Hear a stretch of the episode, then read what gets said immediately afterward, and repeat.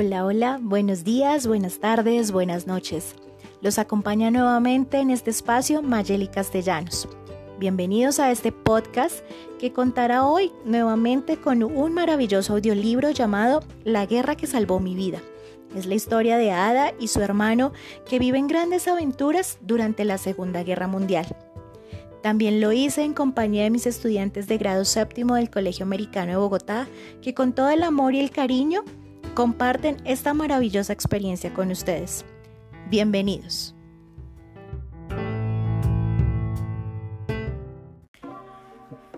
Kimberly Broker Bradley nació en Fort Wayne, Indiana, el 27 de junio de 1977. Se inscribió en Fort Wayne, donde vivió hasta 1989. Su amor por la lectura comenzó a una edad muy temprana. Ella asistió a la Universidad de Smith, donde recibió el título de química en 1989. Bradley siempre estaba muy fascinada con la química, pero cuando su compañera de cuarto la convenció de tomar un curso de introducción a la literatura infantil, inmediatamente le encantó el amor por la lectura. Su introductor animó a Bradley para seguir escribiendo y le ayudó a aprender más sobre cómo escribir para los niños. Durante la universidad comenzó a escribir trabajando como un escritor independiente para revistas encuestas. Conocimiento de Bradley de caballos influenció mucho en algunas de sus obras, tales como La guerra que salvó mi vida. Después de la universidad, Bradley se casó con su novio de la secundaria, mientras que asistió a la escuela de medicina. Trabajó principalmente como químico de investigación al tiempo que la escritura como una editora parcial. Bradley actualmente vive con su marido y sus dos hijos en el campo.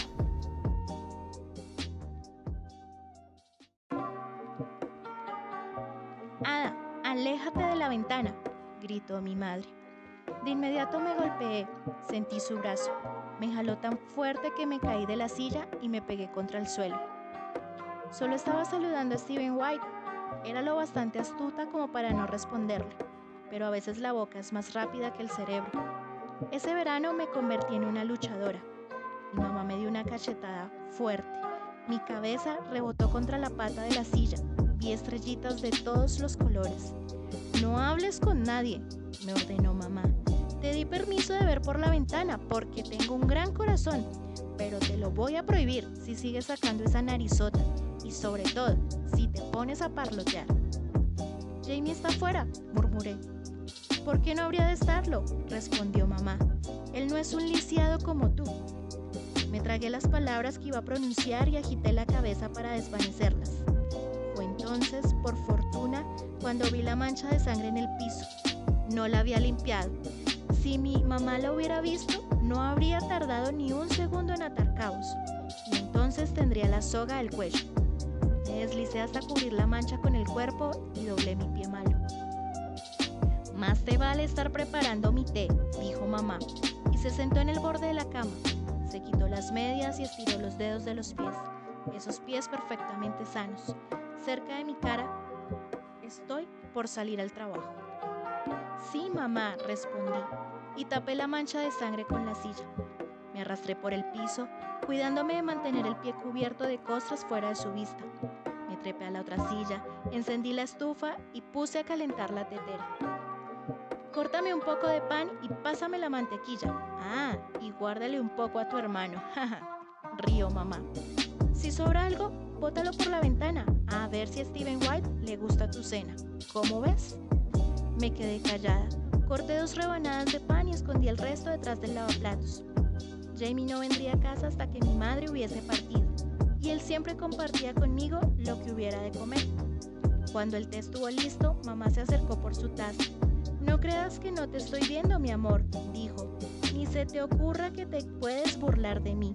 Bastante suertuda eres de que te soporte así como estás, y no tienes ni idea de cómo podrían empeorar las cosas. Yo también me había servido una taza de té. Di un buen trago y sentí el líquido hirviendo en mi garganta. Mamá no bromeaba, yo tampoco. Existen muchas clases de guerras. La historia que estoy contando empezó hace cuatro años, al inicio del verano de 1939. Inglaterra estaba a punto de entrar en otra guerra mundial, la que justo ahora se está peleando. La mayoría de la gente estaba atemorizada. Yo tenía 10 años, aunque por entonces no lo sabía.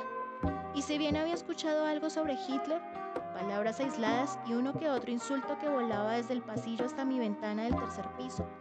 Ni él, ni ninguna guerra entre países me preocupaban en lo más mínimo. Por lo que he contado, podrían pensar que yo estaba en guerra con mi madre, pero no era así. Mi primera guerra, en la que combatía ese junio, era contra mi hermano. Jamie tenía un mechón castaño oscuro, ojos angelicales y el alma de un diablillo. Mamá decía que tenía seis años y que entraría a la escuela en otoño. A diferencia de mí, sus piernas eran fuertes y estaban coronadas por dos sólidos pies. Los usaba para huir de mí. A mí me aterrorizaba quedarme sola. Nuestro departamento, de una sola habitación, estaba en el tercer piso del mismo edificio del bar donde mi madre trabajaba de noche. Mamá se despertaba tarde. Yo era la encargada de darle desayunar a Jamie y de mantenerlo callado hasta que ella se levantaba. Cuando ese momento llegaba, mamá solía salir a comprar algo o a chismosear con las otras mujeres en el pasillo. A veces se llevaba a Jamie, pero no muy seguido.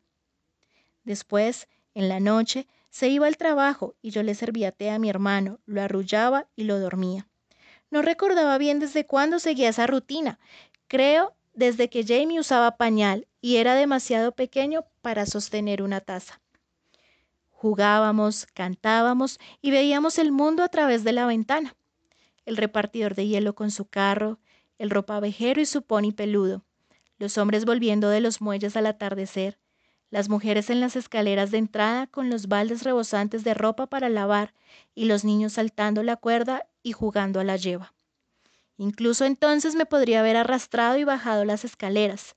Me las hubiera podido arreglar para hacerlo. Pero la única vez que me aventuré afuera, mamá me descubrió y me pegó hasta hacerme sangrar los hombros. Eres mi mayor desgracia, gritó. Un monstruo con pies deformes. ¿Acaso quieres que el mundo sea testigo de mi vergüenza? Me amenazó con lo mismo de siempre, con tapiar la ventana si me volvía a escapar. Mi pie derecho era pequeño y estaba tan torcido que la planta miraba hacia arriba. Los dedos quedaban flotando en el aire y lo que debía ser la parte superior tocaba el piso. El tobillo, por supuesto, no funcionaba y cada vez que le cargaba un poco de peso me dolía mucho, así que pocas veces lo intenté. Era muy buena gateando. No me importaba quedarme en el cuarto, siempre y cuando estuviera con Jamie. Pero cuando Jamie creció quería ir a la calle a jugar con los otros niños. ¿Por qué no? Si es un niño normal, decía mamá. A Jamie le aclaraba, tú no eres como Ada, tú puedes ir a donde quieras. No puede, respondía yo, tiene que quedarse donde lo pueda ver. Al principio me obedecía, pero luego se hizo amigo de una pandilla de niños y lo perdía de vista durante todo el día. Regresaba a casa con historias de los muelles del Támesis, donde barcos enormes descargaban mercancías de todo el mundo. Me contaba de trenes y de bodegas más grandes que nuestro bloque de departamentos entero. Había visto St. Mary, la iglesia, en cuyas campanas medía yo el tiempo. Conforme los días de verano se extendían, Jamie se quedaba fuera cada vez más tarde, hasta que volvía una vez que mamá ya se había marchado. Se ausentaba mucho tiempo y a mamá le daba igual. Mi cuarto era una cárcel. Con trabajos podía soportar el calor, el silencio y el vacío. Intenté todo con tal de que Jamie no se marchara. Trabé la puerta para que no pudiera salir, pero ya era más fuerte que yo. Le rogué y le imploré a mamá, lo amenacé, y un día en que hacía mucho calor le amarré las manos y los pies mientras dormía. Lo obligaría a quedarse conmigo. Pero él se despertó y sin gritar se retorció y después se quedó quieto viéndome. Se le escaparon algunas lágrimas. Lo desaté tan rápido como pude. Me sentí un monstruo. No lo volveré a hacer, te juro que no lo volveré a hacer, murmuré. Aún así, siguió llorando. Lo entendía. Nunca lo había lastimado, no le había pegado ni una sola vez. Me había transformado en mamá. Me quedaré adentro, murmuró. No, respondí, no tienes por qué hacerlo, pero toma un poco de té antes de irte. Le di una taza y un pedazo de pan con mantequilla. Estábamos solos. No tengo idea de a dónde había ido mi madre esa mañana. Le acaricié la cabeza, lo besé en la frente y le canté una canción.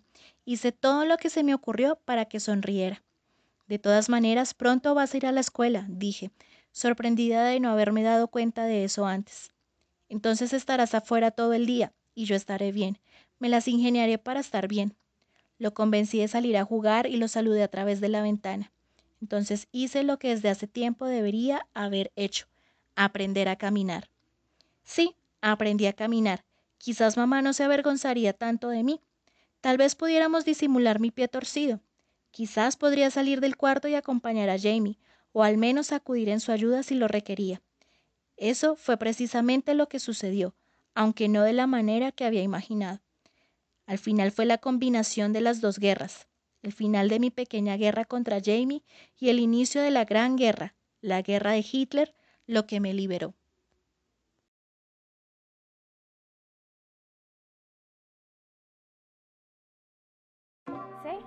ese mismo día. Me encaramé al asiento de mi silla y planté los dos pies en el piso. Mi pie izquierdo, el bueno, y mi pie derecho, el malo. Estiré las rodillas me sujeté del respaldo y me levanté. Me gustaría que entendieran cuál era el problema. Por supuesto que me podía parar e incluso dar salticos con una pierna, pero era mucho más veloz a gatas. Y nuestro departamento era tan pequeño que no me tomaba la molestia de pararme muy seguido. Los músculos de mis piernas, sobre todo los de la derecha, no estaban acostumbrados a ello. Sentía la espalda muy débil, pero todo eso no hubiera tenido mayor importancia si lo único que hubiera tenido que hacer era mantenerme erguida.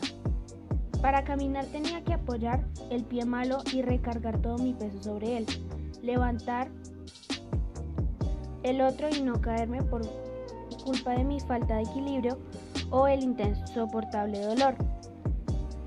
Ese primer día me quedé recargada en la silla, temblando lentamente. Temblando lentamente, pasé, pasé parte de mi peso de la pierna izquierda a la derecha. Resoplé. Quizá no habría dolido tanto si estuviera acostumbrada a caminar.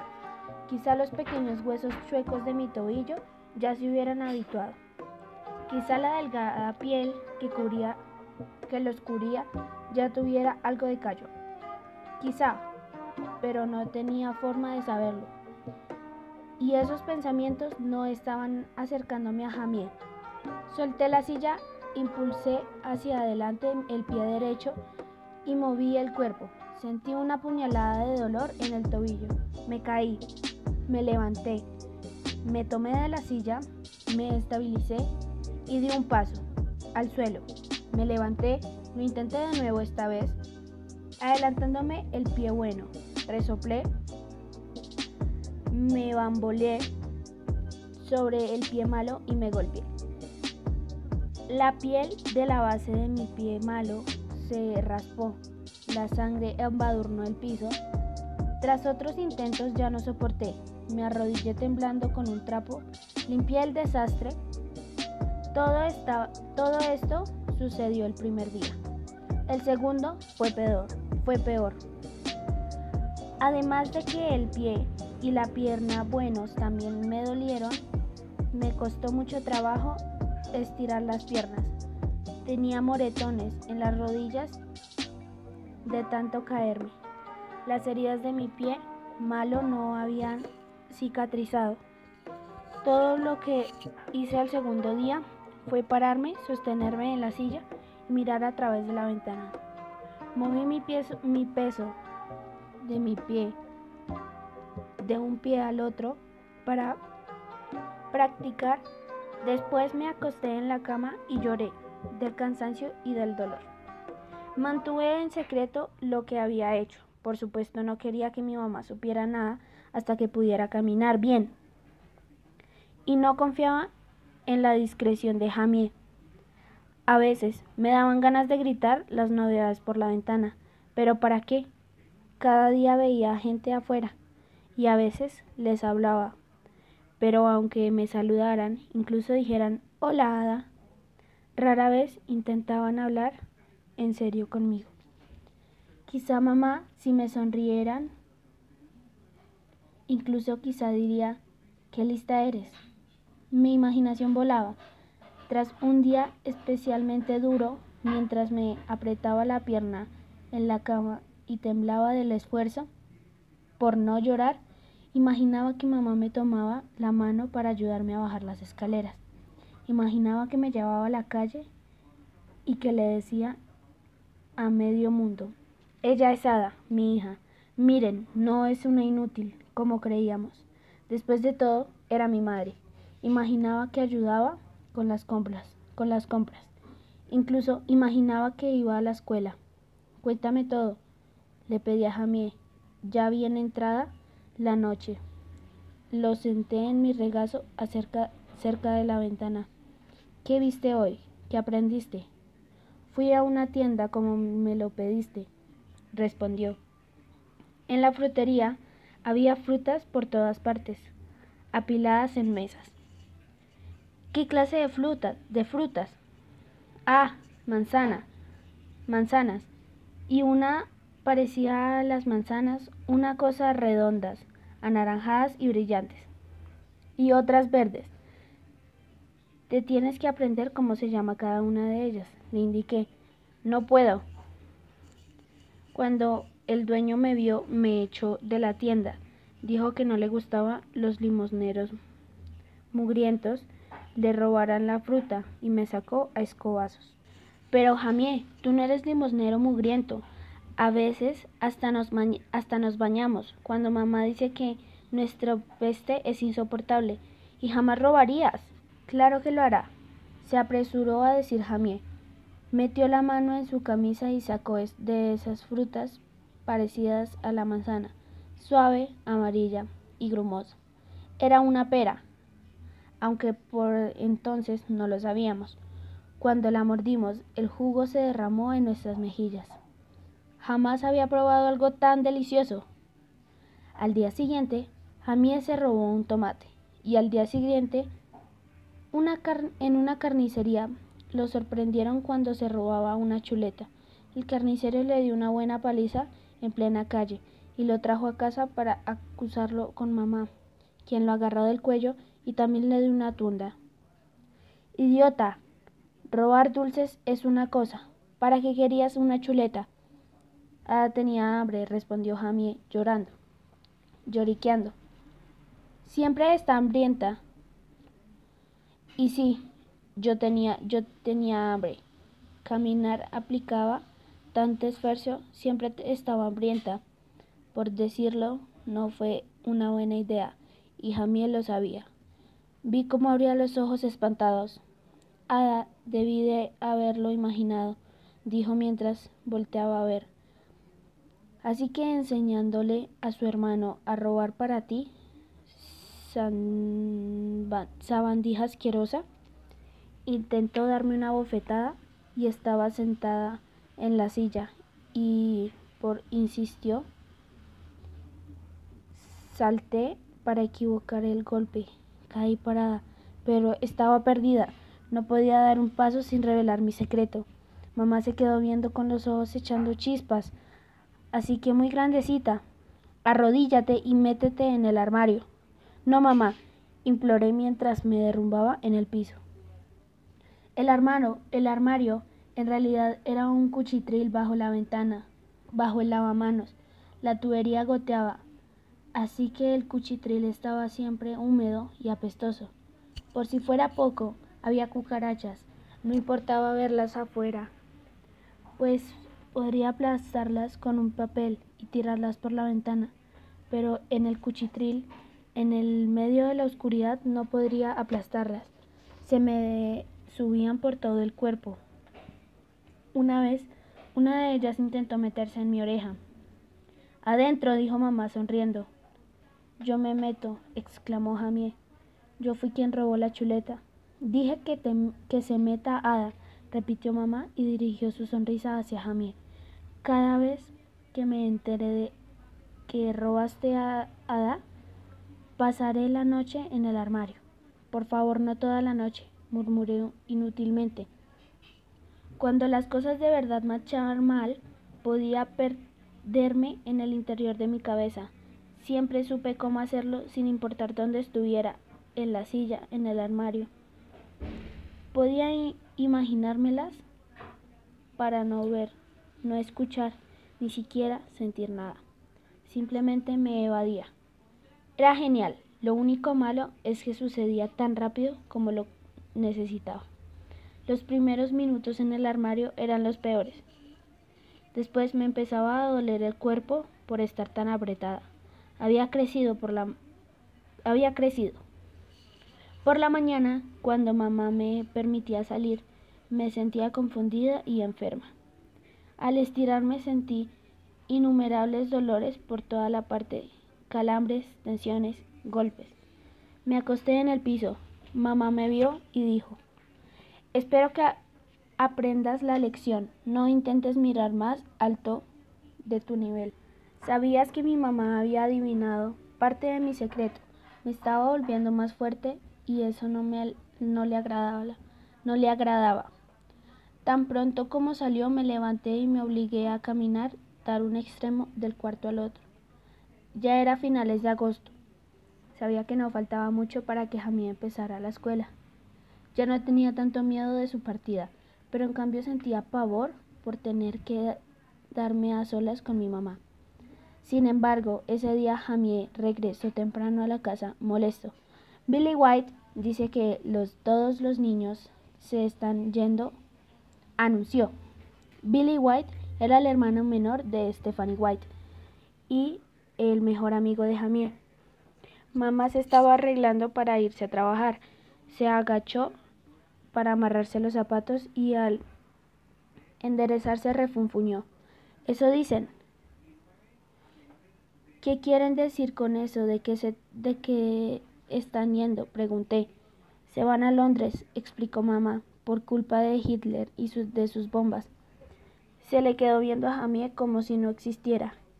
Lo que dicen es que la ciudad va a ser bombardeada, así que todos los niños deben marcharse al campo, lejos del peligro. Todavía no he decidido qué hacer contigo. A lo mejor me conviene una boca menos que alimentar. ¿Qué bombas? pregunté. ¿Qué campo? Mamá me ignoró. Jamie se subió a una silla y empezó a balancear los pies que se veía tan pequeño. Billy dice que se marchan el domingo. Para eso faltan solo dos días. Su mamá le estaba comprando ropa. Comentó mi mamá, mi madre. Y yo no tengo dinero para ropa nueva. ¿Y qué pasará conmigo? Pregunté en voz más baja de lo que me hubiera gustado. ¿Yo también me marcharé? Mamá seguía sin mirarme. Por supuesto que no. Están mandando a los niños a vivir con buenas personas. ¿Quién querría, quién te querría a ti? Nadie. A las buenas personas no les gustan ver los pies. Podría quedarme con gente sucia, respondí. Sería casi lo mismo que vivir aquí. Vi la bofetada venir, pero no me moví a tiempo. ¡Grosera! Su boca se torció y se formó en una sonrisa que me provocaba el nudo en la garganta. Tú no puedes irte, nunca lo harás. Estás pegada a este cuarto, con o sin bombas. Jamie palideció, abrió la boca para decir algo, pero le hice una señal y la cerró. Cuando mamá se fue, se lanzó a mis brazos. No te preocupes, dije abrazándolo. No tenía miedo, agradecía que hubiera pasado el verano aprendiendo a caminar. Averigua dónde y a qué hora tenemos que estar, le dije. Nos vamos juntos. Claro que nos vamos juntos.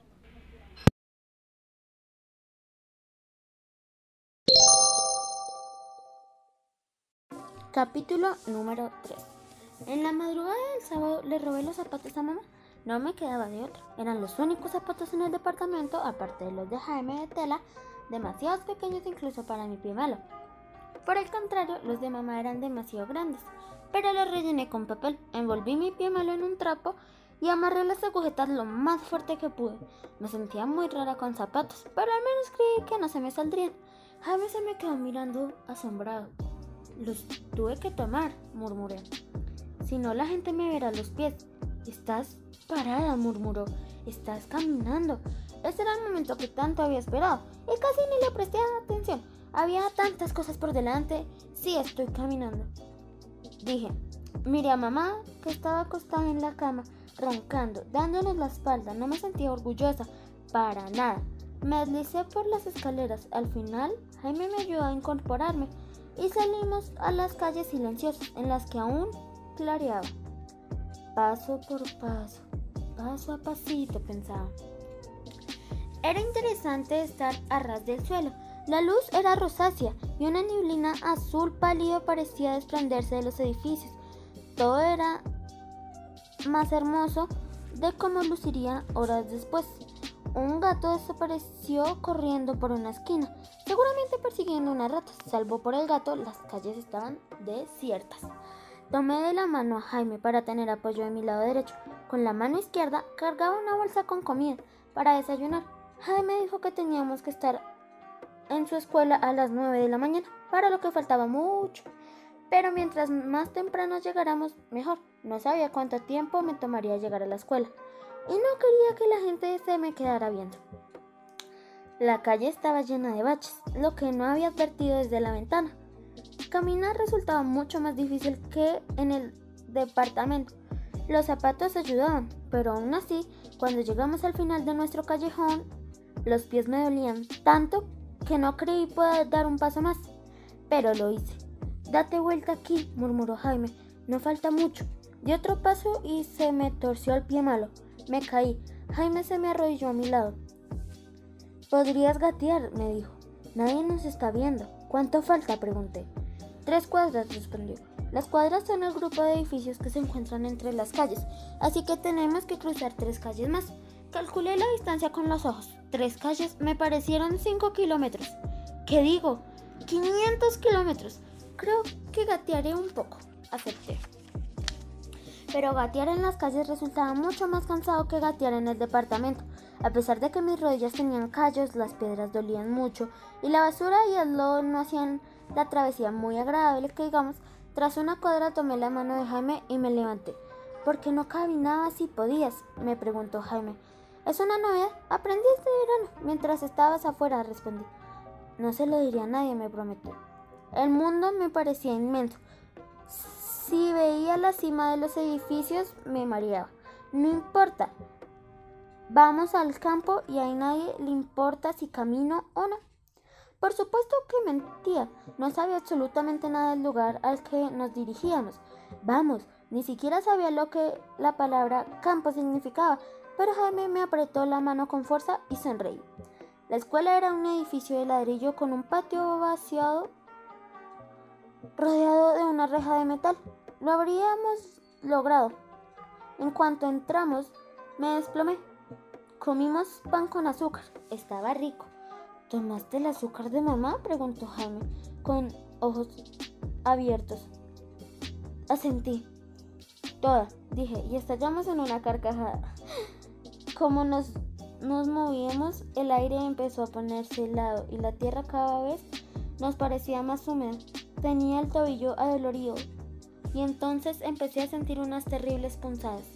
Observé todos esos edificios extraños, las volutas y el elegante trabajo de ladrillo, las tejas de madera, los marcos de las ventanas, los pájaros. No vi a la mujer que se aproximaba por el patio hasta que Jaime me avisó. No sonrió. Se les hizo temprano, dijo. Eh, supuse que era una de las maestras. Asentí y le devolví la sonrisa. Nuestro papá nos trajo antes de irse a trabajar, expliqué. Nos dijo que ustedes se harían cargo de nosotros y nos cuidarían bien. La mujer asintió. Y así será. ¿Quieren un poco de té? Al levantarnos, obviamente notó mi cojera. Menos mal que tenía a Jaime junto a mí, porque me tambaleaba de un lado a otro. Pero pobre de ti, ¿qué te pasa? me preguntó. Me lastimé justo esta mañana, respondí lo que no era del todo falso. ¿Me dejarías echarle un ojo a tu pie? No hace falta, ya casi no me duele, dije, mientras me esforzaba por caminar. Después de todo eso, fue más sencillo. Era lo más difícil que había hecho de toda mi vida, pero extrañamente me resultaba fácil. Me sostenía de Jaime y seguía avanzando. El patio se llenó de niños y de maestros. Los maestros nos formaron en filas. No hubiera podido caminar el kilómetro que nos separaba de la estación de tren. Ya no podía más. Pero en eso se me apareció una cara conocida. ¿Ada? preguntó Steven White. Era el mayor de dos hermanos White. Entre él y Billy había tres hermanos, Todos se habían juntado y me veían con incredulidad. Nunca me habían visto fuera del marco de mi ventana. Soy yo, respondí. Steven no salía de su sorpresa. Nunca imaginé que vendrías, dijo. Por supuesto que tenías que huir de Londres, pero mi mamá dijo que había lugares especiales para gente como tú. Mi mamá no había dicho nada sobre refugiados especiales. Y por cierto, ¿qué quieres decir con eso de gente como yo? Pregunté. Steven bajó la vista. Era más alto que yo, supongo que también más grande, pero no mucho. Ya sabes, respondió. Lisiados, pronuncié. Me miró a la cara sorprendido. No, dijo. Más bien alguien no muy normal de la cabeza. Es lo que dice todo el mundo. Ni siquiera sabía que podías hablar. Como si no me hubieras visto en mi ventana, respondí. A ti te he hablado muchas veces. Sí, te he visto manotear y parlotear, pero abajo, en la calle. No creas que se oye bien lo que dices. En verdad no sabía que podías hablar bien. Y encima tu madre dice que por tu propio bien tienes que estar encerrada, explicó, visiblemente incómoda. Por primera vez se le quedó viendo a mis pies. ¿Eres una lisiada? Asentí. ¿Y cómo llegaste hasta acá? Caminando. No iba a permitir que Jaime viniera solo. ¿Fue muy difícil? preguntó. Sí. Por su cara cruzó una expresión extraña, una expresión que no logré descifrar. Todo el mundo le tiene lástima a tu mamá, No tenía que responder a esa afirmación. ¿Sabe que te fuiste? me preguntó. Hubiera mentido, pero Jaime se me adelantó. No, pero iban a bombardear a Ada, explicó. Steven asintió. No te preocupes por cómo caminarás hasta la estación. Yo te llevaré, me dijo Steven. No tenía idea de lo que quería decir, pero una de sus hermanas pequeñas me sonrió y exclamó. Él suele llevarme cargando. Le sonreí de vuelta. Me recordaba mucho a Jaime. Bueno, mascullé. Así que Steven me llevó al caballito a la estación. La maestra que me había dado té le agradeció por ayudarme. Caminamos en una larga fila. Las maestras nos hacían cantar Inglaterra siempre existirá.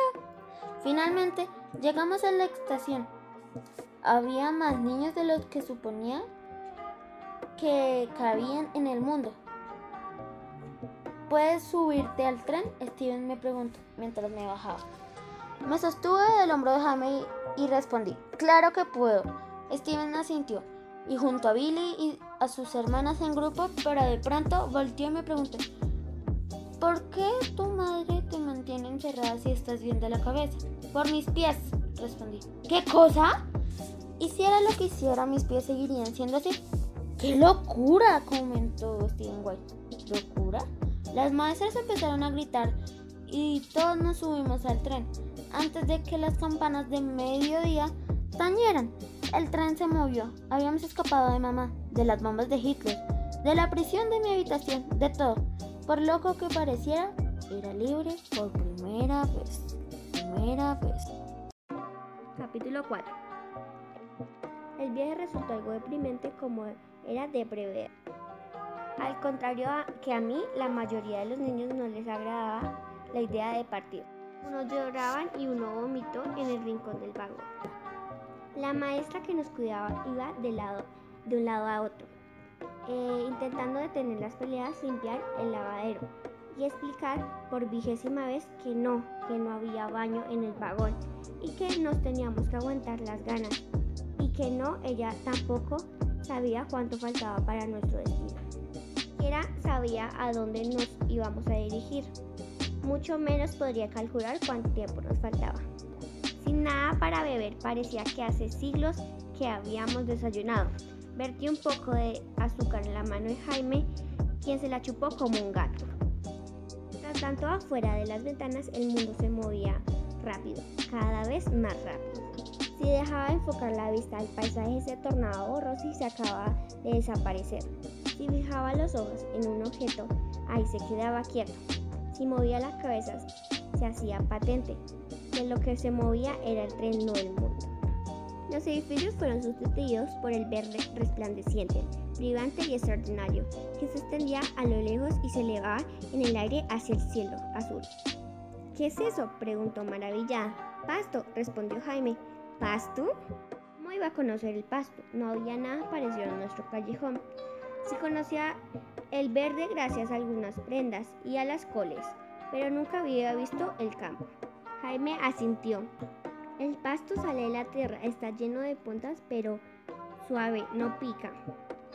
En el cementerio al lado de la iglesia, alrededor de las tumbas.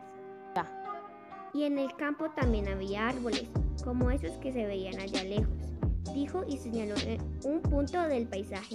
Los árboles eran altos y delgados como apios gigantes y estaban llenos del verdor en la copa.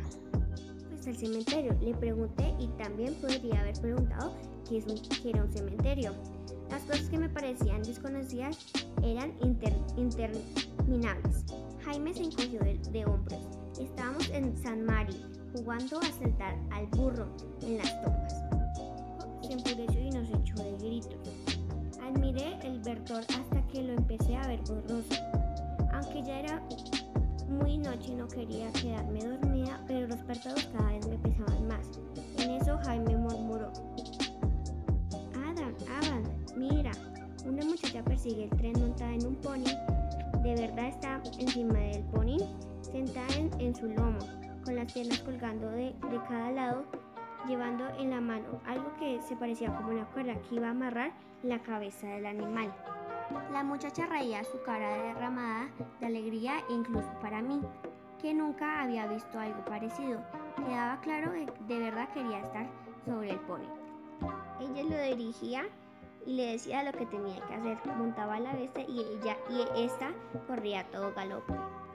Yo había visto animales como ese en el callejón, pero ahí solo jala, jalaban carros, ignoraba que se podrían montar y que pudieran trotar tan rápido. La chica se inclinó hacia los crines del, del pony que parecían volar con el viento. Por el movimiento de sus labios parecía que gritaba algo. Sus piernas golpeaban los costados del animal y este corría todavía más rápido. Parecía que sus patas marrones volaban mientras que sus ojos echaban chispas, corrían al parejo que el tren. En eso vi un muro de piedras que se interponían en su camino. Resoplé, iban en dirección a él y se iban a estrellarían.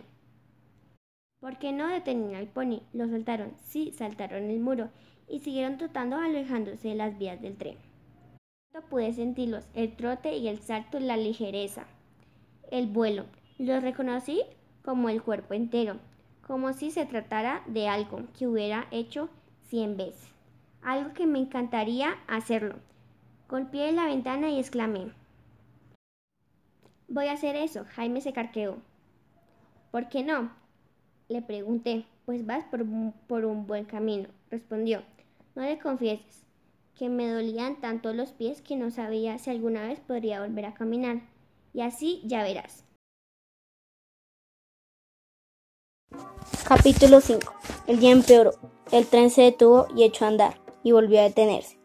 El sol se derramaba a través de la ventana, tan caliente que parecía cuajar el aire. Los niños más pequeños lloraban, los más grandes peleaban.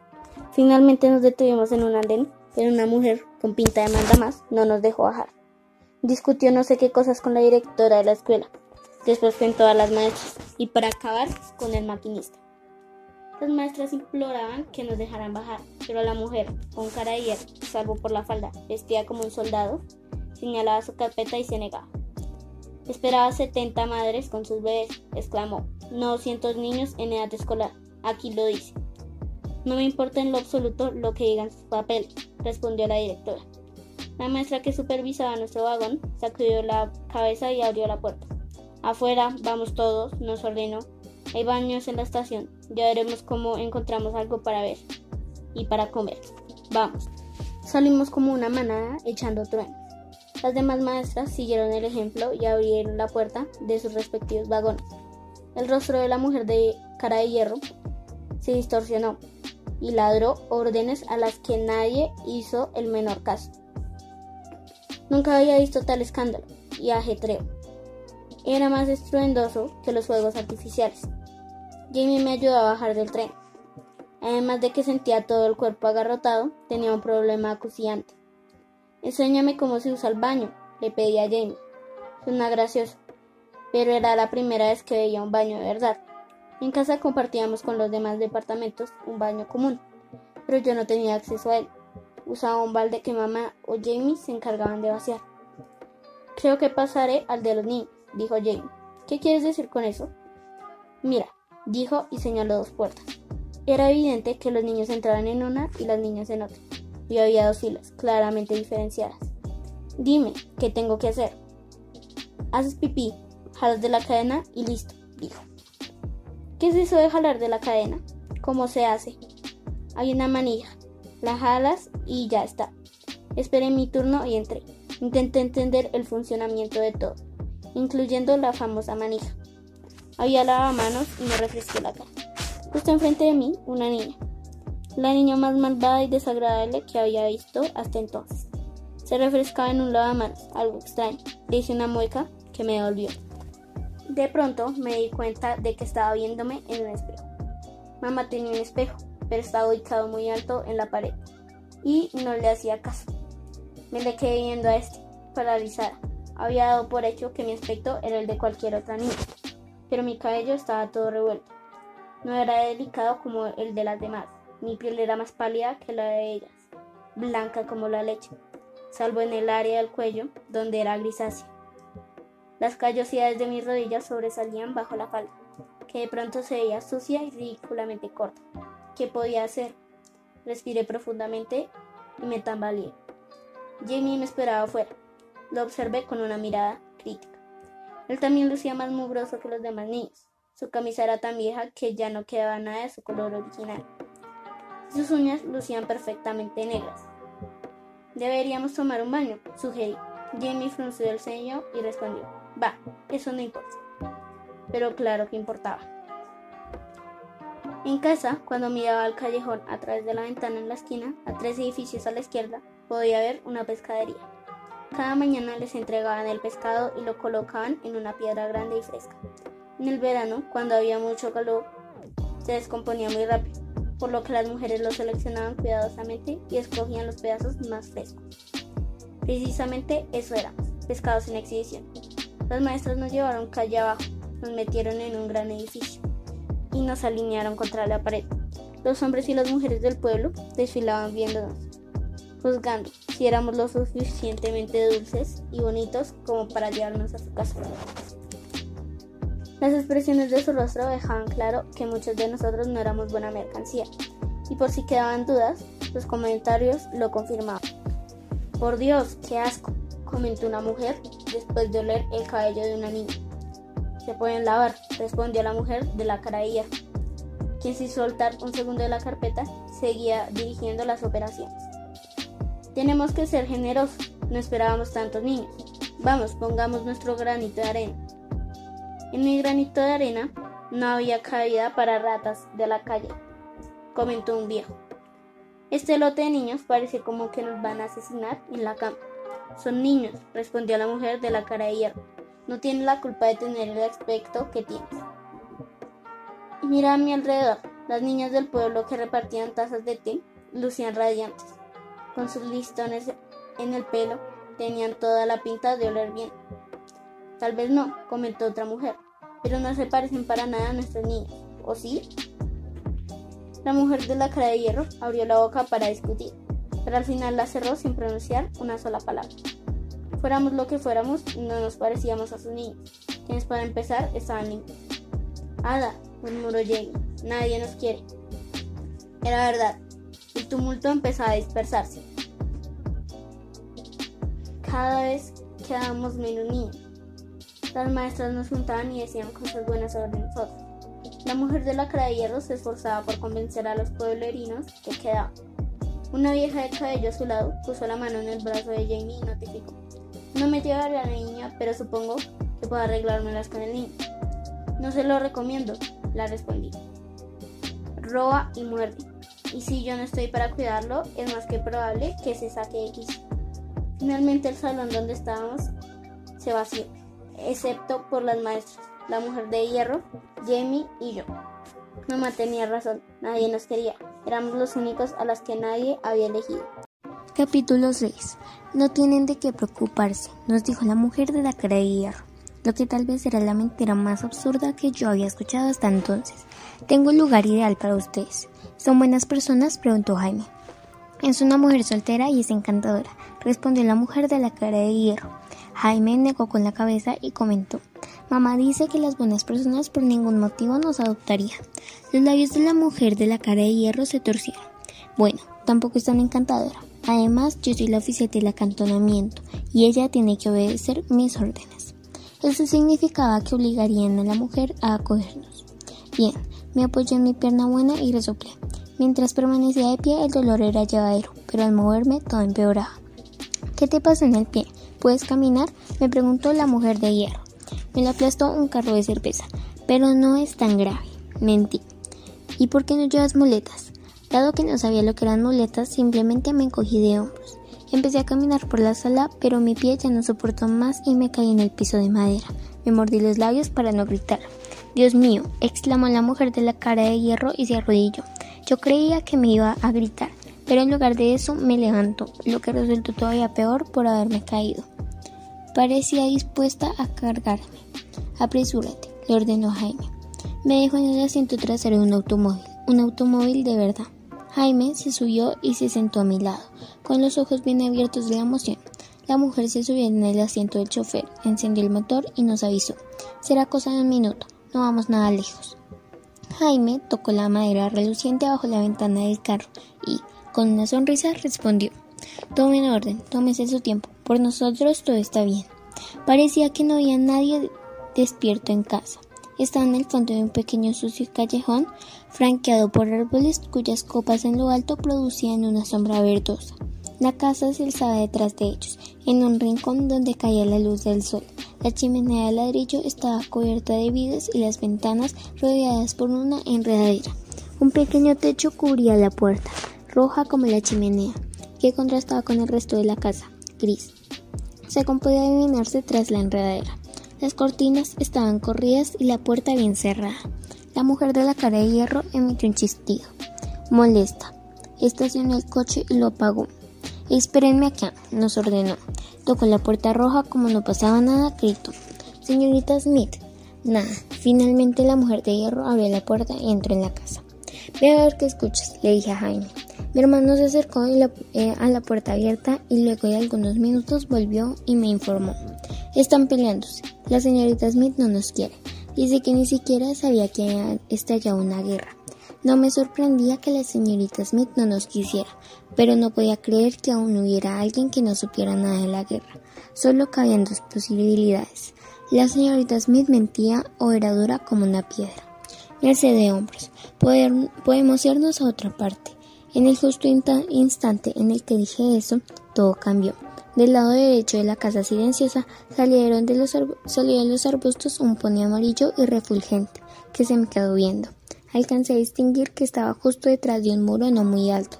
Tenía una mancha blanca debajo de la nariz y sus ojos eran café oscuro. Movió las orejas hacia adelante y relinchó suavemente.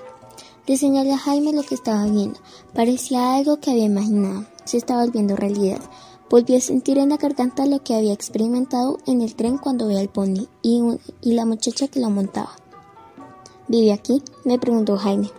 Yo ya me estaba bajando del coche. Si el pony no vivía en la casa de la señorita Smith, al menos sería su vecino. Donde quisiera que viviese, ahí yo también me quedaría. Intenté dar un paso, pero mi pie no me lo permitió. Jaloneé a Jaime y le rogué. Llévame. ¿Con el pony? No, a la casa. A trompicones subimos los escalones de piedra y atravesamos la puerta roja. La casa era oscura y olía encerrado. El, el cuarto en el que entrábamos estaba repleto de muebles pesados, de formas raras cubiertos de una tela morada. Las paredes lucían diseños sombríos, al igual que el piso. En una de las sillas moradas vi, rija y muy recta, a una mujer blanca y delgada, enfundada en un vestido negro. Justo enfrente a ella, igualmente rígida, estaba sentada la mujer de la cara de hierro, la mujer de negro. La señorita Smith tenía unos puntitos rojos en las mejillas, el cabello como una nube amarillenta y encrespada, enmercado un rostro delgado. No sé absolutamente nada de ellos, decía. Helos aquí, gritó la mujer de la cara de hierro.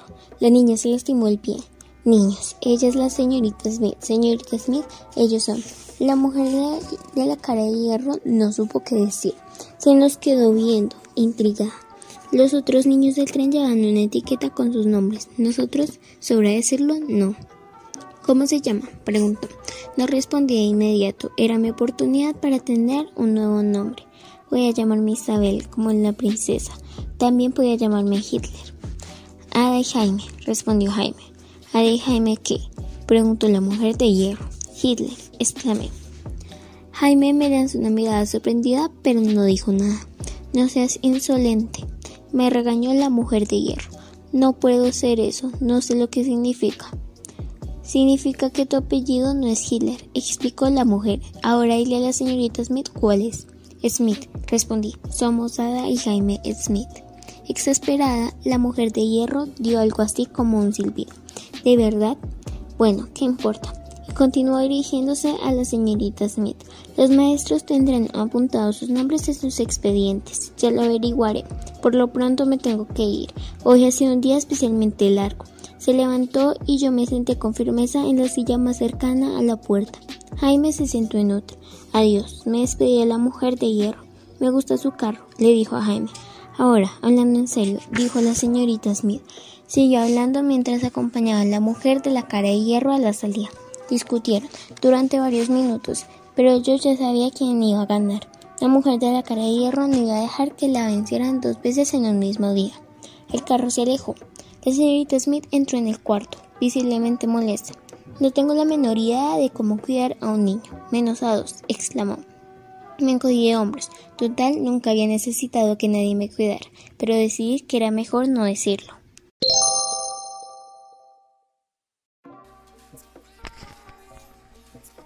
Capítulo 7 La señorita Smith vio un piojo en mi pelo.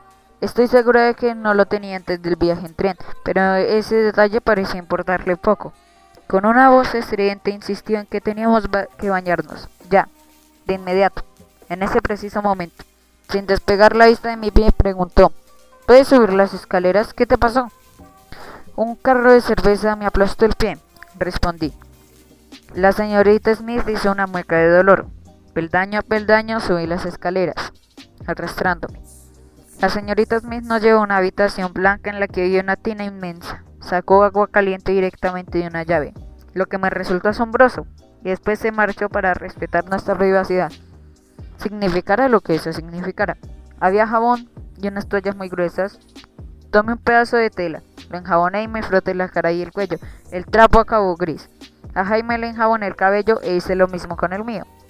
Por último, quité el tapón de la tina para que el agua sucia desapareciera. Esto del baño me parecía maravilloso. En lugar de sacarlo a baldados como en casa, el agua sucia se fue por un agujero en la base de la tina. Limpio. Jaime sonreía envuelto en una toalla blanca. Yo también me envolví en una toalla y dejé que mi cabello se escurriera en mis hombros. ¡Qué lugar tan elegantón! Dictaminó Jaime. Asentí. El lugar era de lo más agradable. El hecho de que la señorita Smith fuera algo mala me importó poco. En ese aspecto, mamá era insuperable. La señorita Smith tocó a la puerta y nos preguntó dónde estaba nuestro equipaje. No entendí lo que quería decir. Hacía mucho que no habíamos terminado la comida y la bolsa de papel en la que la guardábamos se había quedado en el tren. Su ropa, su demás ropa, nos explicó. Es imposible que se vuelvan a poner la que traían puesta. Los otros niños del tren llevaban maletas, nosotros no. Así que dije la verdad. Esta es toda nuestra ropa. Abrió la puerta y me miró de arriba abajo. Escondí el pie derecho detrás del izquierdo, pero era demasiado tarde. Así que un carro cerbero, pronunció despacio, iracunda, mientras abría la puerta. Tienes un pie zambo y manchaste todo el baño de sangre. Levantó su mano hacia mí. Yo me agaché y ella se quedó congelada. No te iba a pegar. Quería ayudarte, me dijo. Seguro como si estuviera tan contenta de que le hubiera manchado todo el baño de sangre. Se arrodilló y me frotó el pie malo. Intenté retirarlo, pero me lo apretaba muy fuerte. Qué interesante, comentó. El rey Ricardo tenía un pie sambo, nunca había visto uno. Me obligué a pensar en los ponis. El de al lado de la casa y en el del tren. Yo, cabalgando el pony amarillo, me evadí imaginando ponis y de esta manera soporté que la señorita Smith me tocara el pie. La señorita Smith soltó una risa breve pero sonora. Tienes suerte. No soy para nada una buena persona. No era una buena persona, pero me limpió el piso del baño. No era una buena persona, pero me vendó el pie con un pedazo de tela blanca y nos prestó dos camisas suyas, limpias, que nos colgaban hasta las rodillas. Nos cortó el pelo y nos vino, lo que le llevó horas. Después nos preparó unos huevos revueltos. Es lo único que tengo que comer, se disculpó. Esta semana no hice las compras, pues no esperaba a nadie. Todo lo que tenía que comer, había dicho, pero la rebanada de pan algo rancio tenía una capa de mantequilla y el té tenía azúcar. Los huevos no se veían muy ricos, pero estaba tan hambrienta que me hubiera comido lo que fuera. La verdad es que sabían a gloria. Cuando limpié mi plato con un pedazo de pan, me sirvió otra cuchara de huevos. ¿Qué se supone que tengo que hacer con ustedes? preguntó. Era una pregunta rara. Nada, la saqué de duda. Ada se quedó aquí, aclaró Jaime. Yo me encargo de cuidarla. Usted no tiene que hacer nada. La señorita Smith frunció el sueño. ¿Cuántos años tienen? Esa pregunta me incomodó un poco. Jaime 6, según mamá. Ya tiene que ir a la escuela, pero está muy chiquito para tener 6 años, replicó la señorita Smith. Eso dice mamá. ¿Y tú eres mayor que él? ¿No vas a la escuela? Continuó preguntando. No con ese pie tan feo, explicó Jaime. La señorita Smith suspiró. El pie está muy lejos del cerebro, comentó. ¿Y cuándo es su cumpleaños? ¿Y cómo se llaman de verdad? No me contesten que se apellidan Smith. Ada y Jaime, respondí. Smith. Es todo lo que sé. Se me quedó viendo y le sostuve la mirada. Después de unos momentos su mirada se suavizó. ¿De verdad no saben nada? Una vez le pregunté a mamá, pero me contestó que no tenía la menor importancia, confesé, mientras veía los huevos de mis platos. La señorita Smith suspiró otra vez. De acuerdo. Jaime tiene seis años y tú eres mayor, así que debes tener unos nueve. No podía saber por su voz qué tan enojada estaba. Me encogí de hombro. No estaba bien, se a contar 8, 9, 10. Le escribiré a tus padres, dijo la señorita Smith. Lady Thornton me dará su dirección y les escribiré. Ellos me aclararán todo. ¿A qué se dedica su padre? preguntó mientras nos analizaba de pies a cabeza. A respondí. Está muerto. Lleva años de muerto. Hacía años que se había marchado. Para el caso, era lo mismo. Si cerraba los ojos y me concentraba, podía llegar a recordarlo, aunque fuera solo como una sombra escurridiza. Un hombre alto y callado, a diferencia de mamá. Bueno, le escribiré a su madre, concluyó la señorita Smith. La señorita Smith no era una buena persona, pero la cama en la que nos acostó era suave y estaba limpia. Tenía unas cobijas delgadas y suaves y otras más gruesas y calientes. Corrió la cortina para que no entrara luz en la habitación. Yo me sentía tan, pero tan cansada. Señorita, ¿de quién es el pony? Me atreví a preguntar. Tenía que saberlo. Antes de dormirme, la señorita Smith tardó en responder.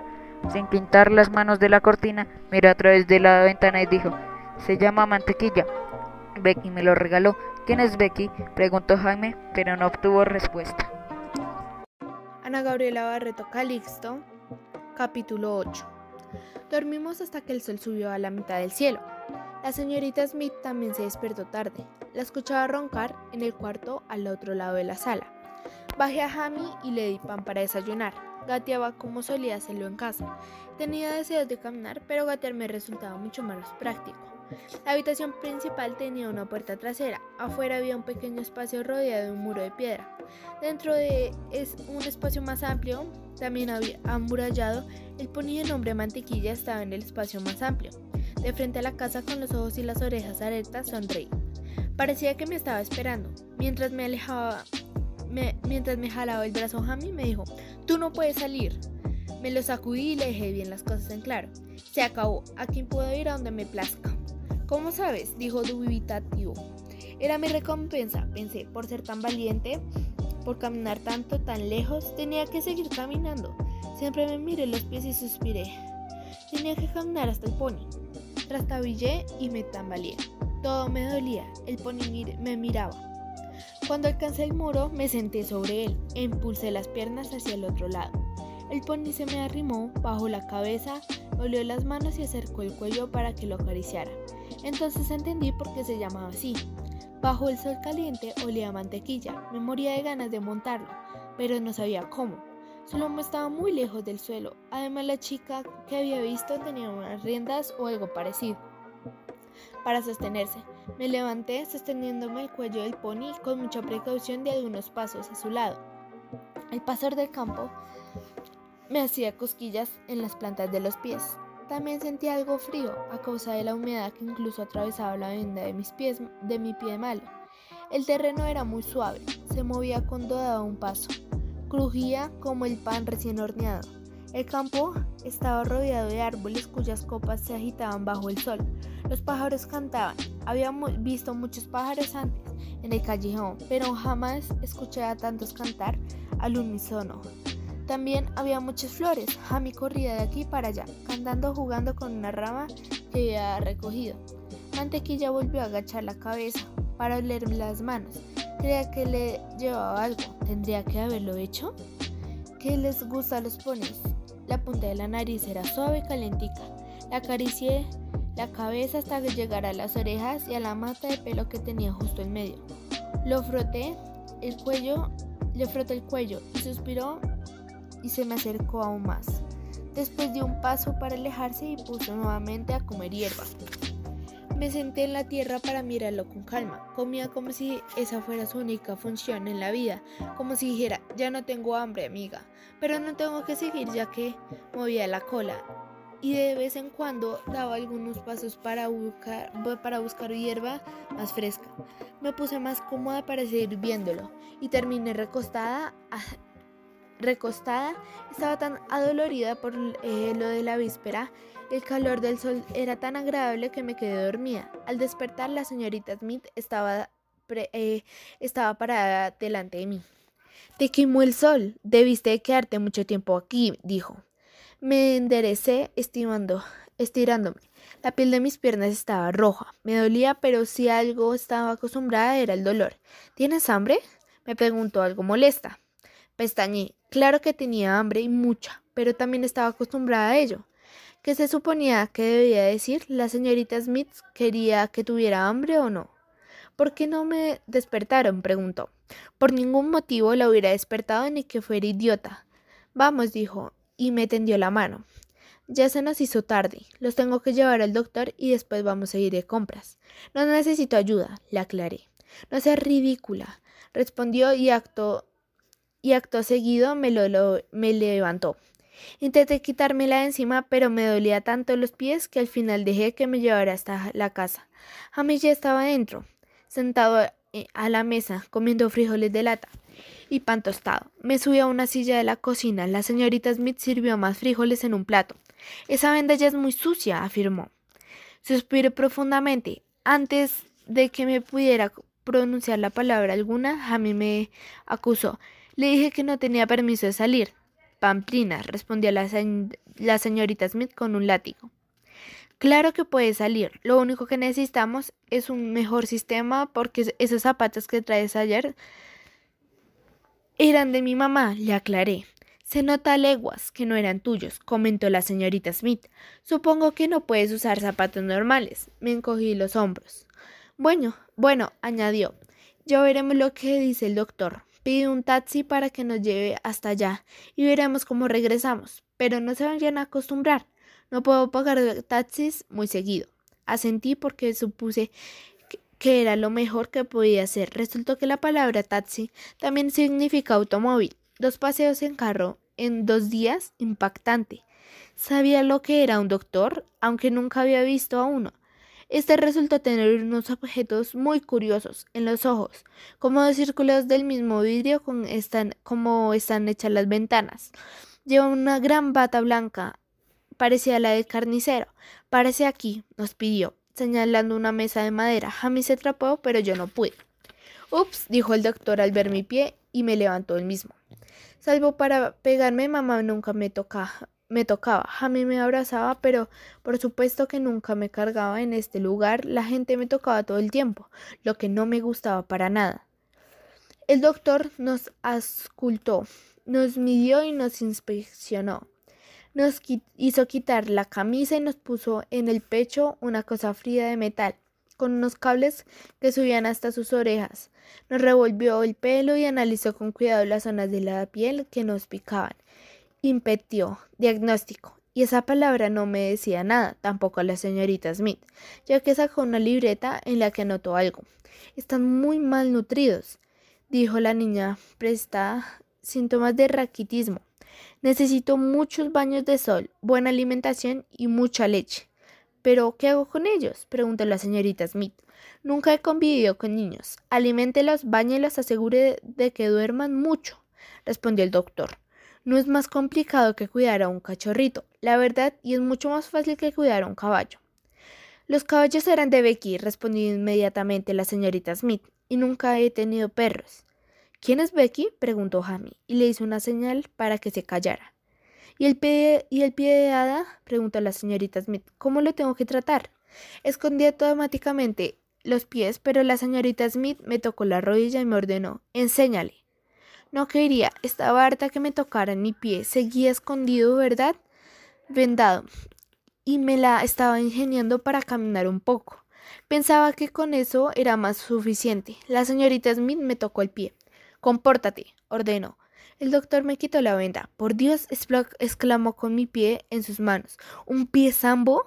Sin tratar. Nunca había visto uno antes. Creía que el pie sambo era algo bastante común comentó la señorita Smith. Sí, claro, lo es, pero casi siempre se corrige satisfactoriamente durante la primera infancia. La señorita Smith suspiró de una forma que no supo interpretar. Pero ¿por qué no? Me miró y decidió callarse. Corregir satisfactoriamente, pensé. Desde luego que mi pie había sido corregido satisfactoriamente. Sonaba aquello está mal. Mamá me recordaba todo el tiempo que mi pie era por mi culpa. Siempre me pregunté si eso, es si eso era verdad. ¿Y Sambo? Eso es, era mi pie, un pie sambo. El doctor me apretó el pie, lo inspeccionó y lo dobló a un lado y al otro, hasta que ya no pude soportarlo. Pensé que mantequilla, pensé en mantequilla, en su olor tan dulce y agradable, en la calidad de su aliento en mi mano. Entonces, en un lugar de evadirme hacia ninguna parte, ahora podría dirigirme a donde quisiera que mantequilla se encontrara, y eso era muy sencillo de lograr. Ada, dijo con voz fuerte la señorita Smith. Regresa. Ada, el doctor Graham te hizo una pregunta. Me está dando palmas en la cara. Palmadas en la cara. El doctor, mientras tanto, me envolvía el pie en una venda húmeda. Desperte. ¿Te duele mucho? preguntaba. ¿Cuánto era? Era mucho. ¿Qué prefería que respondiera? Me encogí de hombros. ¿Entendiste lo que comentó acerca de consultar a un especialista? Me preguntó la señorita Smith. Me le quedé viendo y ella quiso hice lo mismo. ¿Sí o no? preguntó. Negué con la cabeza. La señorita Smith y el doctor intercambiaron miradas. Sentía que había respondido mal. El doctor Graham consideraba un especialista puede operar el pie. Yo ignoraba lo que era un especialista y tampoco sabía lo que quería decir con la palabra operar pero sabía que a veces era conveniente no hacer muchas preguntas. De acuerdo, respondí. La señorita Smith sonrió. Da miedo, lo sé. Pero sería algo maravilloso. Le voy a escribir a tu madre de inmediato para pedirle permiso. No veo ningún motivo por el que pudiera oponerse. Mientras tanto, el doctor Graham está consiguiendo un par de muletas. Resultó que las muletas eran dos palos de madera bastante largos que uno se pone bajo las axilas para poder caminar sin que importe que uno disponga solo de un pie bueno. Gracias a ellas, el pie malo ni siquiera tenía que tocar el piso.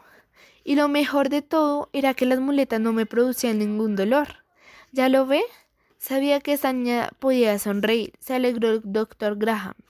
No lo puedo creer, respondió la señorita Smith. El consultorio del doctor estaba en pleno pueblo cerca de la estación del tren.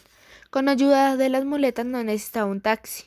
Así que de regreso caminamos a lo largo de las calles principales. Caminé como si nada por la banqueta con todo y mi pie malo.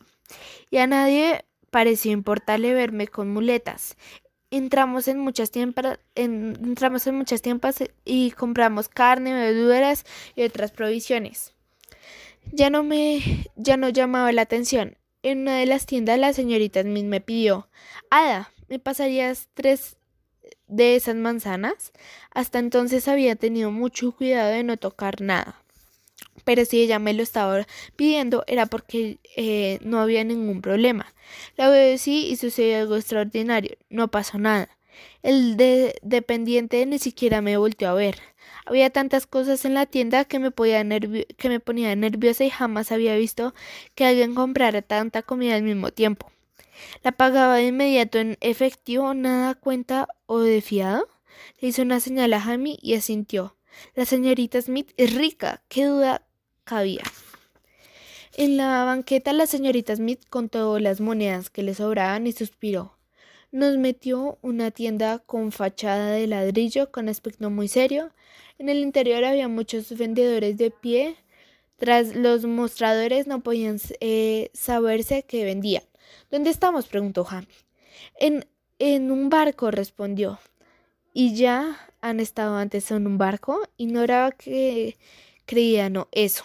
Ni siquiera sabía que existirían lugares que se llamarían así. La señorita Smith bateó algo en un pedazo de papel y se lo entregó a uno de los hombres detrás del mostrador.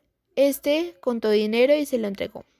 ¿Una tienda de dinero? exclamó Jamie, con los ojos casi fuera de sus órbitas. Asentí. De seguro no había uno de los de esos locales en nuestro callejón. Traíamos puesta la misma ropa que la víspera, cuando llegamos. Resultaba imposible que usáramos la, camiseta, las camisas de la señorita Smith en la calle, pero como ella ha lavado todas nuestras prendas nos veíamos bien y claro, esta no olíamos, no olíamos mal. Aún así nos llevó a una tienda y nos compró a cada uno un juego completo de ropa. También nos compró tres juegos de algo que se llamaba ropa interior y que aclaró que a partir de entonces debíamos ponernos a diario. Por si fuera poco, también nos compró calcetines y zapatos. Yo ya tengo zapatos, comentó Jamie al ver un par de botas bien firmes que la señorita Smith eligió para él y Adán no, no los necesita. La señorita Smith lo ignoró. El verdadero el vendedero, un hombre desagradable de enormes cejas, comentó Estos refugiados no dan más que problemas. ¿No es así, señorita? Mi mujer no lo soporta más. Ya los quiere enviar de regreso. Anoche esas asquerosas ratitas mojaron la cama. La señorita Smith le dirigió una mirada que lo hizo callar, aunque primero ofreció disculpas y luego cerró la boca. Al salir de la tienda llevaba unos zapatos de piel, de piel café en mi pie izquierdo. El bueno. ¿Un zapato de verdad para mí? La señorita Smith tuvo que comprar el par. El hombre no accedió a vender solo uno, se llevó el otro en una bolsa. Lo guardamos a lo mejor un día, quién sabe. No sabía lo que insinuaba, y por las dudas mejor no pregunté. Con todo y la ayuda de las muletas me sentí cansada, y solo podía pensar en el camino de vuelta a casa. Jamie, en cambio, bailoteaba frente a mí, sonriendo. Por si un día te compone el pie, por si un día te lo componen, le sonreí de vuelta. A mí era un tonto sin remedio.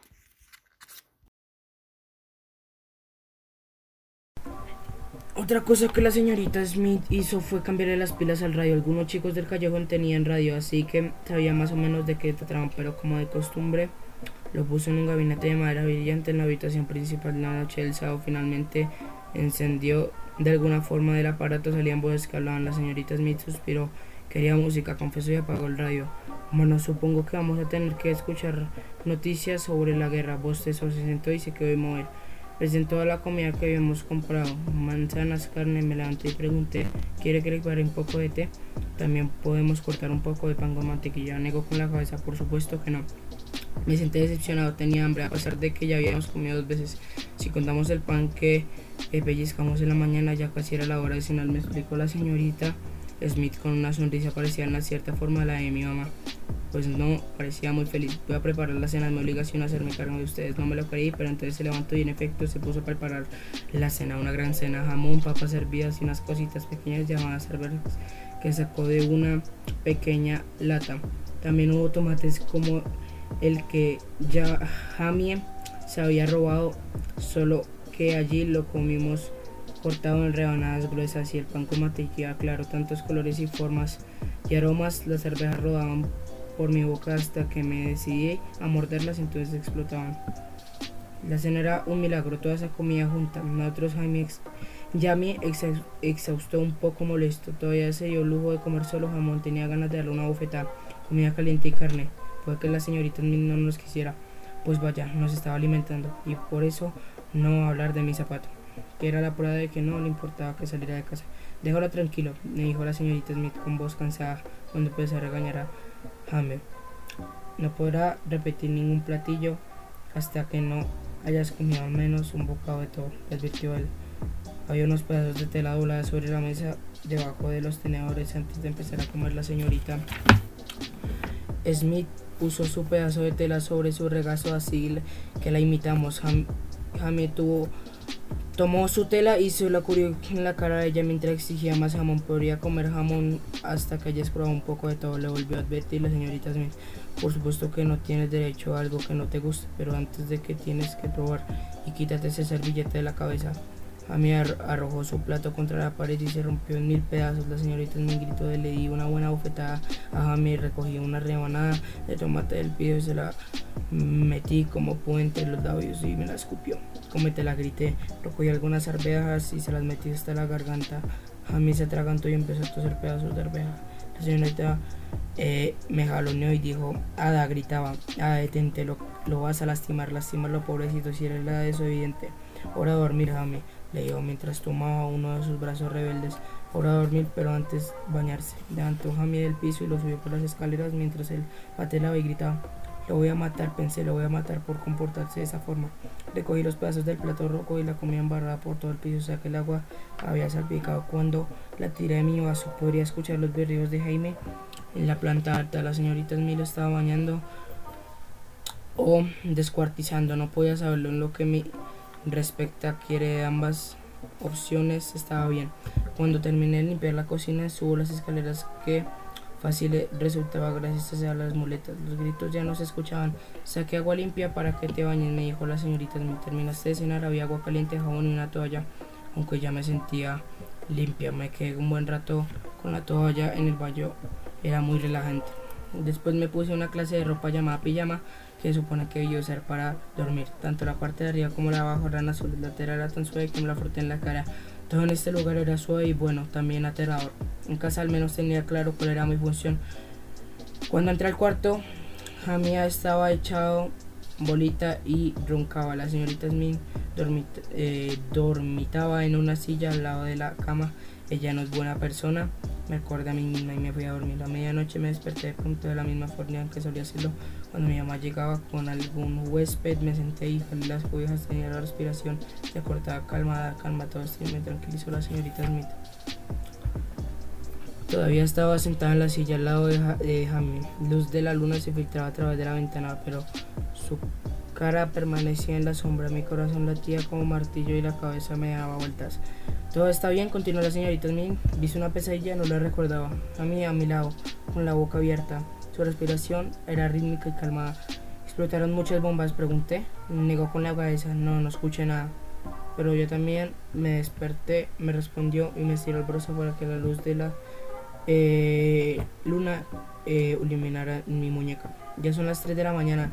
No me quería dormir ahí al lado de ella. De alguna forma extraña podía escuchar su sonrisa y hacía mucho tiempo que no dormía tan bien desde que Becky murió. No duermo bien. ¿Cuándo murió? Pregunté a la señorita Smith Carraspio y me respondió hace tres años. Se cumplían tres años al próximo. ¿Acaso no habías dormido bien desde hace tres años? Por ello, en parte, no les quería recibir. No tiene nada que ver con ustedes, sino que en otoño no suelo sentirme muy bien y luego todos estos días cada vez más corto y bueno, el invierno tampoco es muy fuerte. Nunca lo fue, ni siquiera cuando tenía la edad de ustedes. Detesto la oscuridad y el frío. Asentí, yo también los oía en invierno las manos y los pies me cubrían de sabañones y me daban como nerdean. Becky era su hija, pregunté a mi hija, no sorprendió la señorita, me sueltó una carcajada, no, era mi amiga, mi mejor amiga. Estudiamos juntas en la universidad, esta era su casa, me la y mantequilla. Me regaló mantequilla tiempo antes de morir quería que me gustaban los caballos, como a ella. No funcionó. ¿De que se murió? De neumonía, en una enfermedad de los pulmones. Así hablé con la señorita Smith.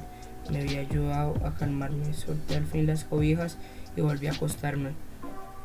Podría dormir aquí, le dije a la señorita Smith, pues mí dormía en medio de la cama y el espacio de su lado pasaba libre. Negó con la cabeza. no me iré a, bueno, tal vez solo por esta ocasión se deslizó al lado de Jaime y se tapó con las cobijas hasta la nariz. También me tapé y sentí nuevamente suavidad y una tibieza inesperada. Lo siguiente que noté fue que el cuarto estaba lleno de luz. El tañido de las campanas de la iglesia llegaba a través de las ventanas abiertas. La señorita Smith dijo, ay hija mía, mojaste la cama. Nunca lo había hecho en casa, me acordé del vendedor gruñón que se quejaba de sus refugiados, hacían lo mismo y lo eché una mirada tan severa que el pobre rompió llorar. No tienes importancia, dijo la señorita Smith, visiblemente incómoda. Se bajó y listo, el lunes compraremos una sábana de plástico. Por esto suele suceder. Todo el tiempo tenía que comprar algo, por supuesto, usted rica, se me ocurrió decir, sobre todo para calmar mi propia preocupación. Quedaba claro que lo era. La casa elegante y toda la comida que habían era prueba de ello. Por no mencionar eh, el banco que le daba dinero como si nada, ni de lejos me corrigió. Todo este tiempo he estado viviendo de, la venta de los hunters de Becky. Se levantó y se estiró. ¿Qué pasó con esas malditas campanas? ¿De verdad dormimos tanto? Supongo que los tengo que llevar a la iglesia. Eso es lo que un buen tutor de centería y dijo y negó con la cabeza.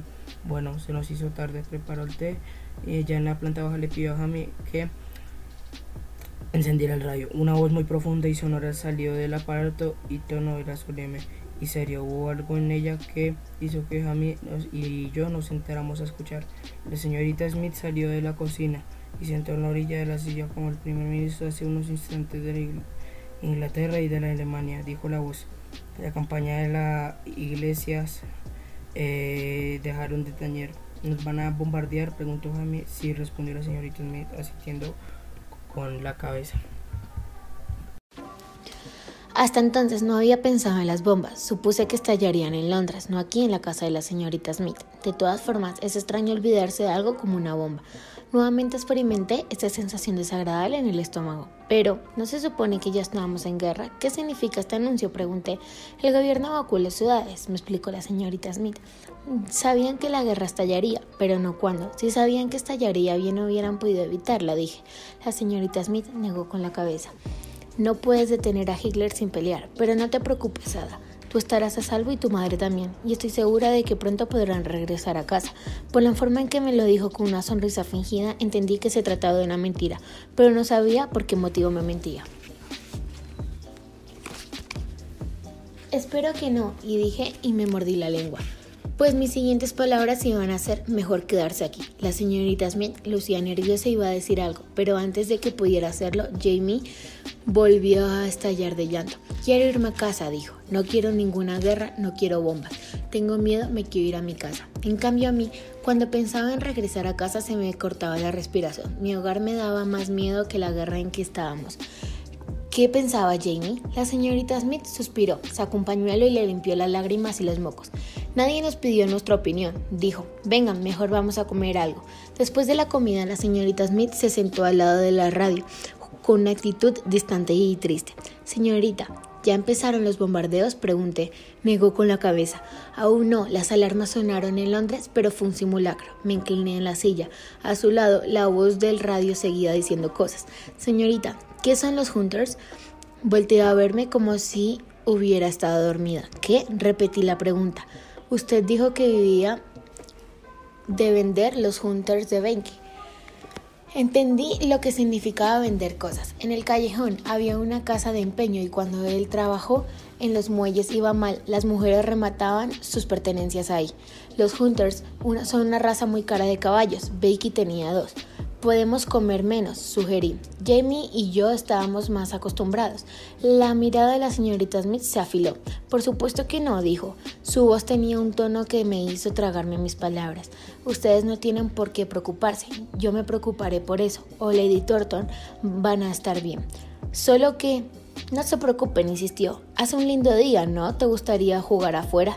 Jamie ya estaba afuera. Asentí, tomé mis muletas y monté a mantequilla Mantequilla, lo llamé, sosteniendo del muro. Levantó la cabeza, pero no se acercó. Me recosté en el campo, era fascinante. Pero tierra, flores, bichos voladores. Giré sobre mí misma, me estrellé contra el pasto. Los arranqué de la tierra y disfruté su aroma. Después me decliné a examinar una flor blanca. No sé qué tiempo después sentí un aliento cálido en la nuca. Me di la vuelta riendo pues esperaba ver a Jamie, pero me encontré con mantequilla. Me olisqueó la cabeza y luego se hizo a un lado y se puso a pastar. Observé cómo movía las patas y cómo espantaba las moscas con su cola amarilla. El sol el sol flotaba en lo alto y de pronto ya estaba a punto de desaparecer. Refrescó. A cenar, gritó la señorita Smith desde la casa. Al entrar me guiñó el ojo y me preguntó ¿Te estuviste revolcando en el lodo? No supe qué responder. No tenía la menor importancia. No te asustes. Ya te bañaremos, dijo. Jamie gritó. ¿Baño otra vez? Siéntate y come, ordenó la señorita Smith. Sí, un baño. Y vete haciendo la idea de que mientras estés aquí, cada noche te pegarás un buen baño. Cada noche, con o sin lodo me sentaré, me sentía más limpia que cualquiera otro día. No me importaba que se ensucien, dijo la señorita Smith, pero de eso a que manchen todas las sábanas hay una gran diferencia. Jamie y yo miramos alrededor. Había muchísimas cosas cuyo nombre ignorábamos y quedaba claro que aunque fuera poco, nuestra mugre le molestaba. Así, así que finalmente me animé a preguntar, señorita, ¿qué son sábanas? Las sábanas eran trozos de tela grandes y muy delgadas de la cama. La cena consistió en algo llamado sopa, que se servía en platos hondos y que debía tomarse con una cuchara, no directamente del plato, lo que indicaba bastante trabajo. Pero tenía hambre y la sopa con sus pedazos de carne era muy sabrosa, así que hice todo lo que me indicó Jamie, en cambio se negó a comer. Si lo que quieres es acostarte con hambre, puedes hacerlo, dijo la señorita Smith. La sopa es todo lo que prepararé para cenar. No hay nada más. Todos sabíamos lo que acababa de decir. Era mentira. Su alacena contenía toda la clase de alimentos. Pero me, sería la primera vez que Jamie se acostara hambriento. Así no pasará nada. De noche lloró sobre la almohada y a la mañana siguiente la cama volvió a amanecer mojada. Quiero irme a casa, insopló. Quiero ver a Billy White. Quiero que todo sea como antes. Yo nunca ya me había escapado una vez y me escaparía otra vez de ser necesario.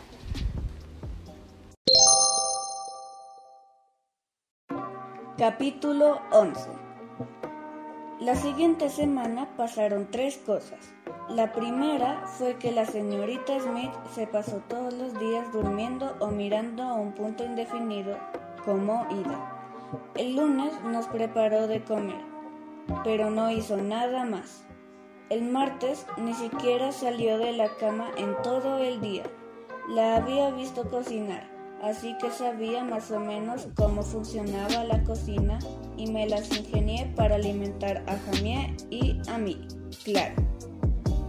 Hacia, hacia media tarde le preparé té a la señorita Smith. Jamie me ayudó a subirlo por las escaleras y se lo llevamos a su cuarto. Estaba recostada de lado, despierta, sin hacer nada. Tenía los ojos rojos e hinchados. Le sorprendió vernos. Los abandoné, dijo sin moverse. Yo aclaré a la señorita Thornton que no estaba lista para cuidar niños. Se lo dije. Puse el té en su burro. Aquí tiene, señorita. Se sentó. Se supone que yo debería cuidarlos a ustedes, no ustedes a mí, dijo antes de dar un sorbo. Las lágrimas empezaron a brotar de sus ojos, hasta lo endulzaron, como me gusta. Me había fijado que la señorita Smith tomaba el té con azúcar sin leche. Sí, señorita, respondí y me alejé un poco por si se le ocurría besar. Todavía queda mucha azúcar, y no se preocupe, solo comimos un poco para el té. Nosotros no comimos nada. La, la verdad es que había permitido a Jamie comer una pizca. No les voy a pegar, dijo. Me gustaría que entendieran eso. Los estoy descuidando, es verdad. Pero eso es muy diferente a pegarles. Y no me importa lo que coman. Fue un detalle muy amable de su parte que me hayan endulzado el té. Bueno, fue un detalle muy amable para empezar, que me hayan traído té. Sí, señorita, respondí. La verdad es que me había mareado un poco con su larga respuesta. Suspiró. seguimos sin noticias de su madre. Y si se apellidan Smith. Me lo confirmó Lady Todd. Creía que estaban mintiendo, la verdad. Sí, señorita. Con ese cuento de que se llamaban Hitler.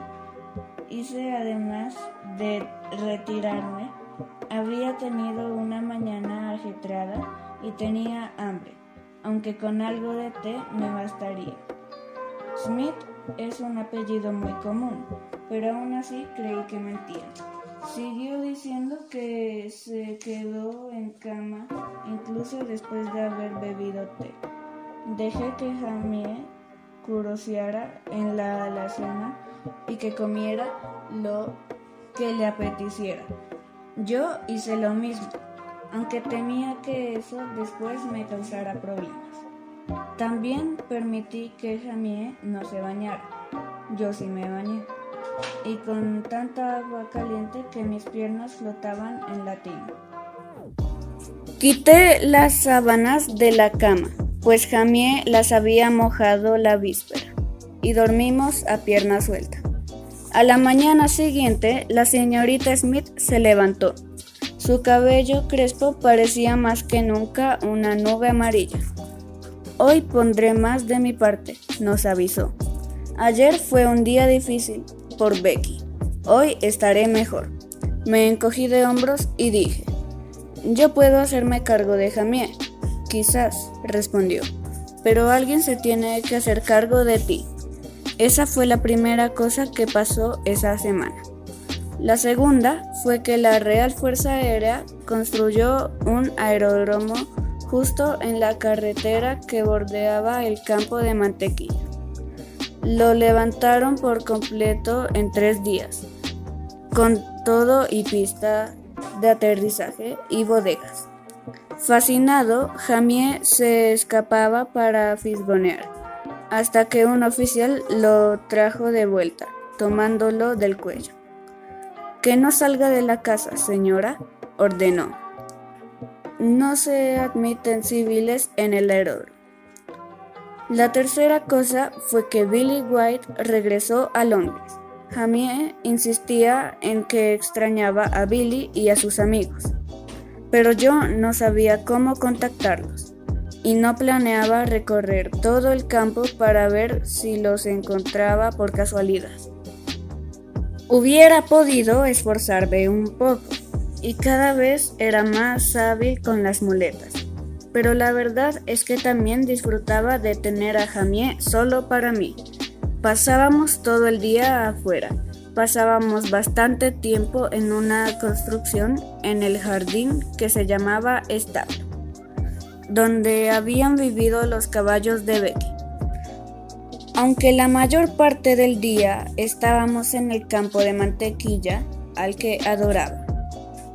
El jueves los tres nos fuimos al pueblo pues habíamos terminado con las provisiones. Lo primero que vimos fue a Billy Wade con su madre y sus hermanas esperando en la estación del tren. ¡Billy! gritó Jamie, corriendo hacia ellos con su mejor sonrisa. ¿Dónde se están quedando? Yo vivo cerca. Justo mi mamá vino a recogernos. Volvemos a casa, informó Billy. Jamie se quedó con la boca abierta tras tartamudear un poco. Preguntó, ¿y Hitler? ¿Y las bombas? No ha habido ni un solo bombardeo, respondió la madre de Billy, mientras abrazaba a su hija menor. Le sonreía a la niña y la madre de Billy la apartó. como si mi pie malo fuera contagioso. La mujer continuó explicando. Ya no aguanto estar lejos de ellos. Es muy triste. Prefiero que pasemos esto de la guerra juntos. Me lanzó una mirada intrigada y preguntó, ¿Eres Ada? Tu madre me dijo que tú también te habías ido, pero no le creí.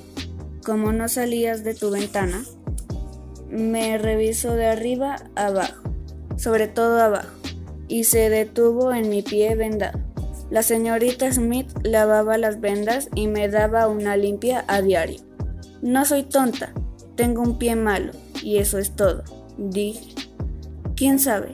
respondió la madre de Billy, sin soltar a su pequeña. Tu madre, le escribí, exclamó la señorita Smith que nos había alcanzado. Pero quizás usted pueda enviarle un mensaje de mi parte. El doctor dice que... Billy le interrumpió para quejarse. Odio este lugar. La gente no lo recibió. Es tan mala como un montón de gatos muertos de hambre. Yo también odio este lugar, dijo Jamie y volteó a ver a la señorita Smith. ¿Puedo irme a casa? ¿Nos llevaría a casa? La señorita Smith sonrió, negó con la cabeza, como si Jamie estuviera bromeando. Nunca he estado en Londres, dijo. No sabría a dónde ir. A casa, insistió Jamie. ¿Dónde está Stephen? Pregunté. La madre de Billy frunció el ceño y respondió. Él no vendrá, se cree muy especial. La expresión de su cara había cambiado.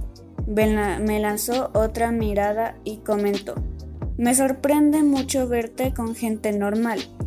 Creí que te meterían en un manicomio. El tono de su voz remarcó lo que sus palabras decían. Pensaba que yo debía estar encerrado.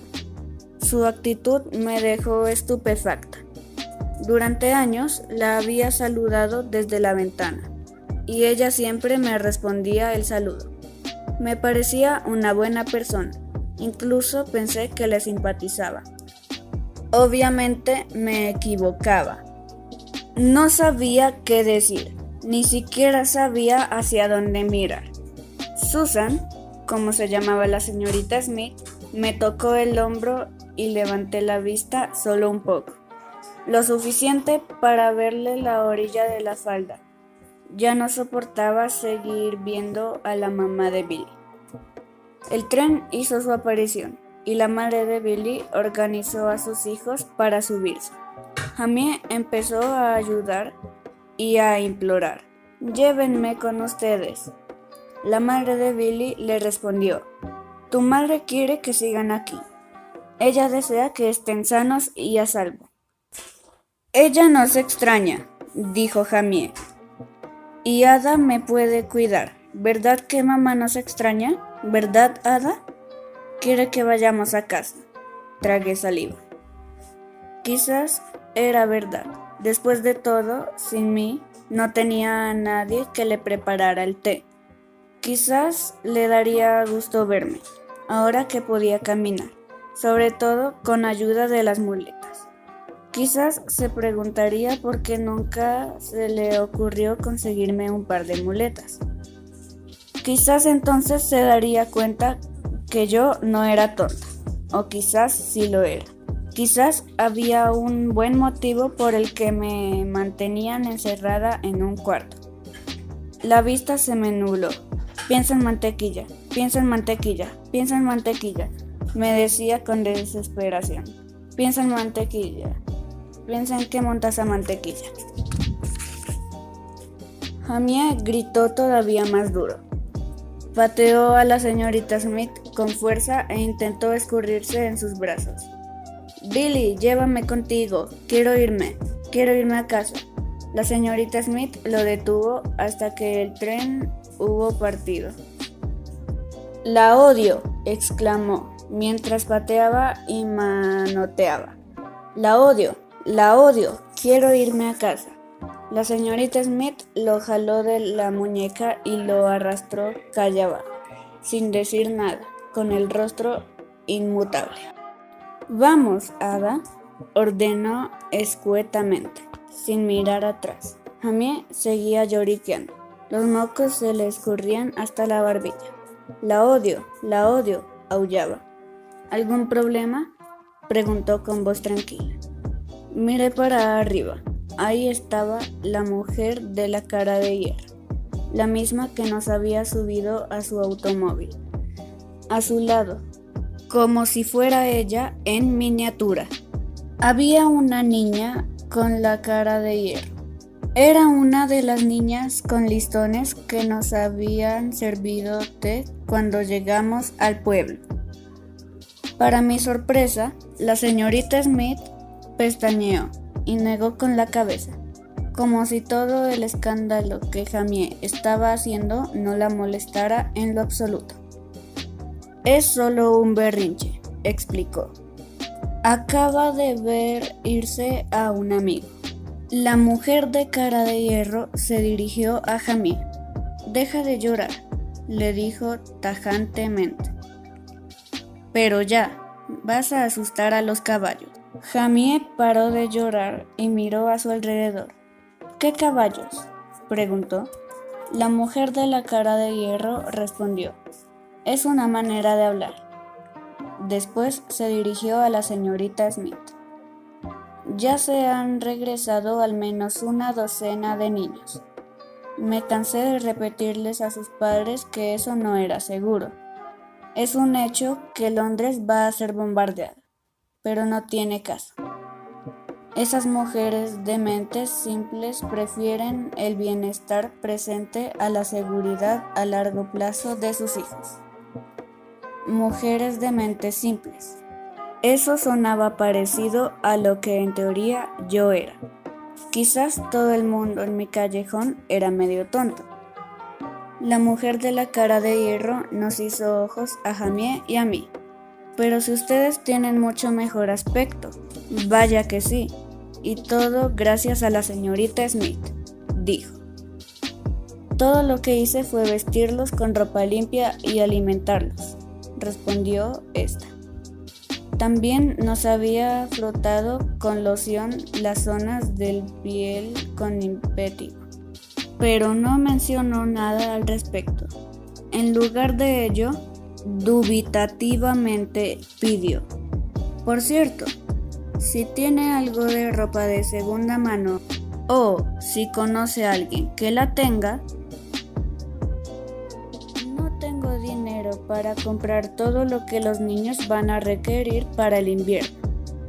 La mujer de hierro sacó una libreta de su inmensa bolsa. No me hubiera extrañado que guardara una libreta bajo su almohada. Por supuesto, respondió mientras anotaba algo. De hecho, estoy organizando una colecta de ropa usada. No pretendemos que compre ropa nueva con el dinero del subsidio. Faltaba más. Se supone que ellos mismos debían haber traído la suya. Pero bueno, no importa. Obviamente tenían que haber venido con un buen equipaje. La niña de la cara de hierro se le quedó viendo mi pie vendado. Me acerqué y le susurré. Justo anoche el pony me pisó el pie. La niña cerró los ojos, como si meditara algo, y dijo muy bajito, Lo que dices es una mentira hecha y derecha. Tenemos un pony, argumenté. No es tan grave que un pony te pise. Me ha pasado docenas de veces dijo. Bueno, me había ganado. No tenía idea de lo que podía responder. Así que le saqué la lengua. En respuesta, me mostró los dientes y gruñó como un tigre. Caramba. Mientras tanto, la señorita Smith preguntó, ¿a qué asignación se refiere? Resultó que por recibirnos le estaban dando 19 chelines por semana, casi una libra. Si no era rica, no le faltaba mucho para hacerlo, suspiré. Podía dejar de preocuparme por lo que había costado mi zapato y por toda la comida que nos zampábamos. Mamá no ganaba ni de lejos 19 chelines a la semana. Con esa cantidad semanal podíamos comer todo lo que quisiéramos. No puedo creer que no estuviera enterada de esto, dijo la mujer de cara de hierro. Estoy segura de que se lo expliqué como es debido. Bueno, replicó la señorita Smith, con una risilla. La verdad es que no presté mucha atención a todo lo que me decía. Seguimos caminando calle abajo. Jamie se calmó, aunque seguía sollozando. Me atreví a sugerir. Eso hace tres libras y 16 chelines al mes.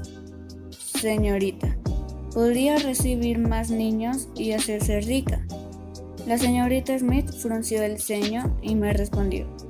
Gracias a Dios que yo no me rebajo a eso. Capítulo 12. Todo ese tiempo en secreto había intentado montar a mantequilla. La señorita Smith no me lo había prohibido. Y lo que no está prohibido está permitido. El martes que se quedó en cama lo monté por primera vez. Logré que se quedara junto al muro y acto seguido lo escalé. Temblando sin ayuda de mis muletas, una vez arriba lancé mi pierna mala para subirme sobre su lomo. Me sujeté de su crin y me acomodé, y de pronto ahí estaba, montada en él. Su aroma me envolvió y su pelaje cálido me hacía cosquillas en las piernas. Caminó hacia adelante, mis caderas se movían al ritmo de sus graciosos pasos. Para equilibrarme me aferraba de su crin, trataba en vano de guiarlo, y de pronto bajó la cabeza para seguir pastando. No me importó, casi toda aquella mañana me la pasé encima de él, y solo me bajé cuando me dio hambre y fui a comer. A la mañana siguiente las piernas me temblaban de tan adoloridas que las sentía. No me importaba nada, dolía tanto como caminar. Había un almacén junto a los establos. Estaba cerrado, pero Jaime encontró la llave bajo una piedra, cerca de la puerta. Adentro había toda clase de objetos, sospechaba que habían sido de Becky y sus caballos. Entré con el fin de buscar unas cuerdas como las que la muchacha usaba para dirigir al pony que corría al lado del tren. Encontré cajas llenas con correas de cuero, algunas de ellas enredadas. Las saqué y las sostuve examinando un buen rato. Una dorida es el objeto de cuero que va en la cabeza del caballo, y si la agarras de un lugar equivocado. Por ejemplo, por la mucerola o el bocado en lugar de, de por la cabezada. Jamás pensarías que puede ponerse a un caballo. Simplemente parece una bola de correas de piel. Así que al principio no pude deducir nada. Por suerte encontré una cosa cuadrada en, en una estantería, con unos papeles llenos de palabras. No sabía leer, pero en los papeles también podían apreciarse el dibujo de un caballo con las correas de cuero amarradas en su cabeza. Estudié el dibujo y lo comparé con las correas hasta que entendí cómo funcionaban. Aquella tarde, al intentar montar a mantequilla, seguramente traté de ponerle los arreos de uno de los hunters de Becky, demasiado grandes para un pony. Le puse la mucerola en las, en las orejas, pero el bocado le colgaba muy debajo de la barbilla. Y la parte que debía sujetar la cabeza le envolvía solo la nariz. Relinchó y se echó a golopar, arrastrando las riendas. Atraparlo me tomó media tarde, a pesar de la ayuda de Jaime. El jueves por la tarde, al regresar de las compras, volví a tratar de sujetarlo, pero esta vez con una brida más pequeña. Todo cuadró a la perfección. Lo embridé, mantequilla respondía a mi llamado y como recompensa le di un poco de avena. Sobra, aclarar que por entonces no conocía nada de este vocabulario, bridas, bocado, riendas, mucerola, cabezada, pero ahora sé qué significa cada una de estas palabras, y el objeto cuadrado de papel repleto de palabras era un libro. El primero que tuve en las manos. El caso es que ahí estábamos mantequilla embriado y yo lista para montarlo. Cuando me trepé en él, suspiró y bajó la cabeza para pastar. Jalé las riendas y levantó la cabeza, asustado. Las cosas iban mejorando. Le pegué con las piernas suavemente, pues descubrí que así se movía. Echó a trotar. Jalé solo un poco ah, de costado de las riendas y se dio la vuelta. Jalé ambos y se detuvo.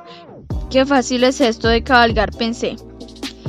Le hinqué las piernas más fuerte para galopar bajo la cabeza. De golpe, saltó y me lanzó hacia el frente. Terminé de espaldas en la hierba. Jaime se acercó corriendo. Ada, Ada, ¿estás muerta? Me puse de pie rápidamente. Para nada, respondí. Cuando volví a montarlo, Mantequilla intentó tumbarme otra vez, pero esta vez lo obligué a mantener la cabeza derecha y no lo dejé corcoviar, o no mucho, porque saltó hacia los lados y me tiró nuevamente. Me golpeé la cabeza contra el piso, pero un momento vi todo nublado. Puedes intentarlo, le dije a Jaime. Negó con la cabeza. Ni loco. No creo que a Mantequilla le esté gustando esto.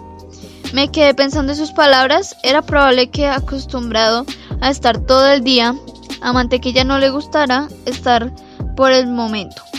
Pero ya le agradaría más tarde, cuando cabalgáramos por los campos saltando muros de piedra. Vaya que le gustaría. A mí, en cambio, me gusta montarlo desde el primer momento. Las caídas no me asustaron. Aprender a cabalgar fue como aprender a caminar. Dolía, por supuesto, pero había que continuar. Si la señorita Smith se, lo se preguntó cómo es que mi blusa nueva terminó cubierta de manchas verdes o cómo mi falda nueva terminó rasgada eh, del dobladillo. Nunca dijo nada, simplemente arrojó la blusa a la tinaja de ropa sucia y remendó la rasgadura con un hilo y un pequeño objeto de metal. Parecía un palillo de dientes, mientras suspiraba como siempre. ¿Por qué hace ese ruido? pregunté Jaime. Esa misma noche, imitando los suspiros de la señorita Smith. Mamá jamás hacía un ruido semejante. Encogí los hombros. No nos quiere. Acuérdate de que no, quiere no quería recibirnos, exclamó Jaime. Yo intentaba no, no crearle muchos problemas para que ella no nos regresara con la mujer de la cara de hierro. Lavaba los platos y obligaba a Jaime a secarlos. Seguí bañándome y cepillándome el cabello. También cuidaba el aspecto de Jaime. Incluso obligué a, a comerse los alimentos extraños. Sin importarme que era la única forma de conseguirlo fuera amenazándolo.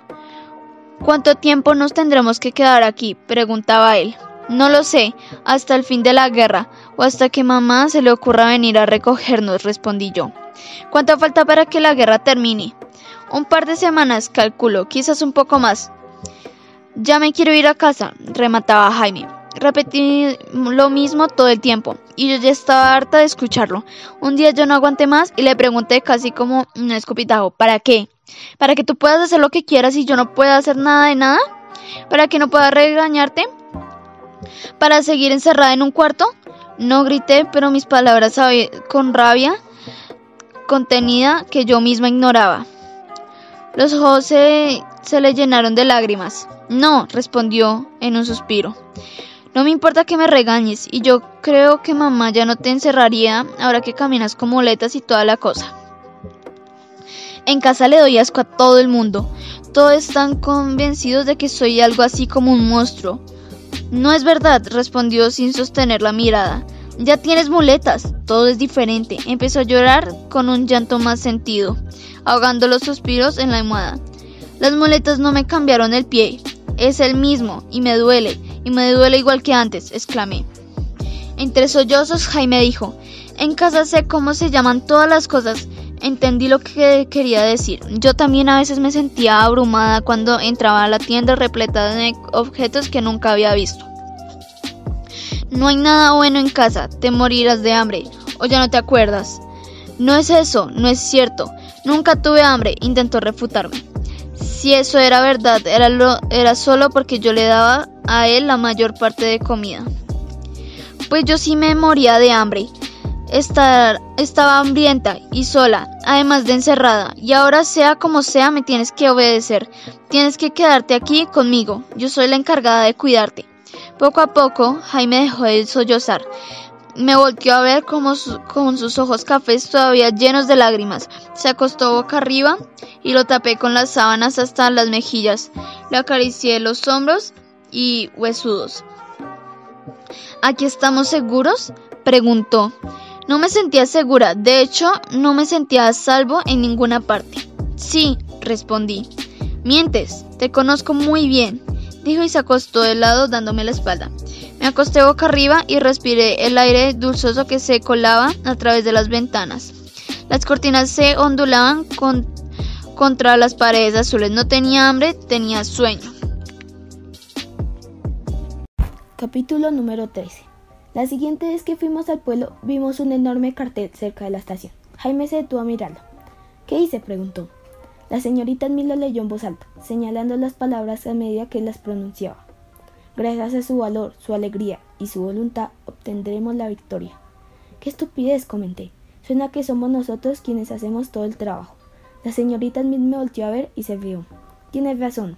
Debería decir nuestro valor, comenté. Gracias a nuestro valor, nuestra alegría y nuestra voluntad obtendremos la victoria. Por supuesto, se adhirió la señorita Smith.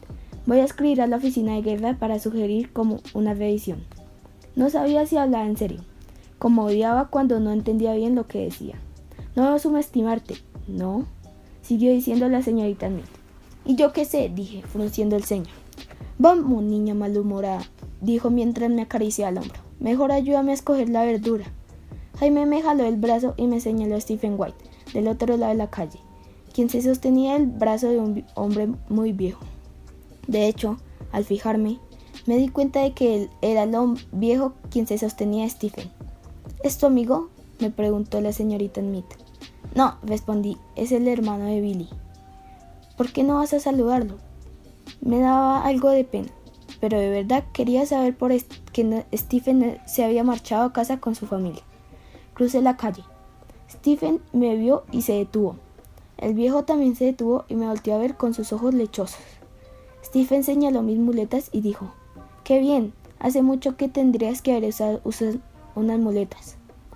Recordé cuando me cargó a la estación y sentí cómo se envejecieron las mejillas. ¿Con quién habla? ladró el viejo, viéndome. ¿Quién es esta niña? ¿De dónde salió? Stephen carraspeó y explicó. Es Ada, una niña de nuestro callejón. ¿Ada? Con severidad el hombre dijo. Así no se presenta la gente. ¿No te enseñé ya a hacerlo? Sí, señor, respondió Stephen. Y luego de un gran suspiro continuó. Señor, permítame presentarle a la señorita Ada Smith de Londres. Ada, él es el coronel retirado Robert MacPherson del ejército británico con quien tengo el honor de vivir en este pueblo. El viejo levantó una mano y sin bajarla dijo, Ahora, señorita, tiene que darme la mano, me indicó el viejo. Si usted viene del mismo lugar que el chico, seguramente a usted tampoco nadie le enseñó buenos modales. Ahora corresponde que me dé la mano mientras me dice, encanta de conocerlo, coronel MacPherson. Toqué su mano huesuda y seca. Él me apretó los dedos y los agitó hacia arriba y abajo. Sin detener el movimiento, me ordenó. Di, encanta de conocerlo, coronel Macpherson. Encanta de conocerlo, con coronel Macpherson. Obedecí. El placer es mío, señorita Ada Smith. Si, si usted es amiga de Stephen, entonces tiene que hacer una vuelta por casa a tomar el té. Recitó y, hasta entonces, me soltó la mano. Me la limpié en la falda, no porque la suya estuviera sucia, sino porque tocar a un desconocido era una sensación muy extraña para mí. Stephen sonreía, como si todo el intercambio le pareciera muy gracioso. ¿Por qué no te fuiste a casa? le pregunté. Ah, dijo, preparaba las respuestas mientras miraba de lado al coronel Macpherson. Mamá pensó que era mejor que me quedara un tiempo aquí. No creo, repliqué. Ella dijo que Stephen me pellizcó el brazo, fuerte, y yo le lancé una mirada asesina. Hice una mueca señalando al viejo. ¿Qué? pregunté. Hablamos en un rato, me dijo Stephen. En un rato, entendido. De acuerdo, respondí intrigada. Del otro lado de la calle, la señorita Smith y Jaime miraban un segundo cartel. Este está mejor, me dijo Jaime. La libertad está en peligro. Leyó en voz alta la señorita Smith. Defiéndela con todo tu poder. Sí sonaba mejor. ¿Qué es poder? pregunté. Poder, poder. ¿Cómo puedo tomar un poco de té? dijo Jaime. No, bueno, sí, respondió la señorita Smith. En este caso, poder significa fuerza, fortaleza, defenderse con todo lo que tienes. La libertad está en peligro, gritó Jaime, y agitando los brazos. Defiéndela con todo tu poder. ¿Qué significa libertad? le pregunté a la señorita Smith, mientras seguíamos a Jaime. Es, dijo, y se quedó pensativa. Diría que es el derecho que tienes de tomar las decisiones para que te conciernen, las decisiones importantes para tu vida. Como esta mañana, cuando decidimos venir al pueblo. Sí, pero más bien como decir que cuando seas grande quieres ser, no sé, una abogada o una maestra. O decidir que quieres vivir en Gales. Decisiones trascendentales si Alemania nos invade. Seguramente todavía podremos ir de compras, pero no podremos decidir muchas cosas. Como siempre, casi no entendí lo que me decía, y ya me había cansado de esforzarme. Stephen White tiene que vivir con un viejo cascarrabias, dije. Me di cuenta de ello, respondió la señorita Smith. Me dio lástima ver, tan débil al coronel. Era uno de los amigos de Becky. Con él y otros amigos solía ir a cazar zorros. Al coronel le gusta hacer esas cosas, cazar, pescar, disparar. No había caído en la cuenta de que estuviera tan viejo. Me obligó a tocar su mano, dije, y me estremecí. Bueno, sí son los buenos modales. Eso es lo que él dijo, comenté. La señorita Smith sonrió, no sé por qué. Niña escéptica, dijo, y me tomó una trenza, con la que empezó a juguetear. Con tu valor, con tu alegría y con tu voluntad conquistarás la victoria, quería. No entendí nada, pero no hice más preguntas, y me limité a poner cara de duda.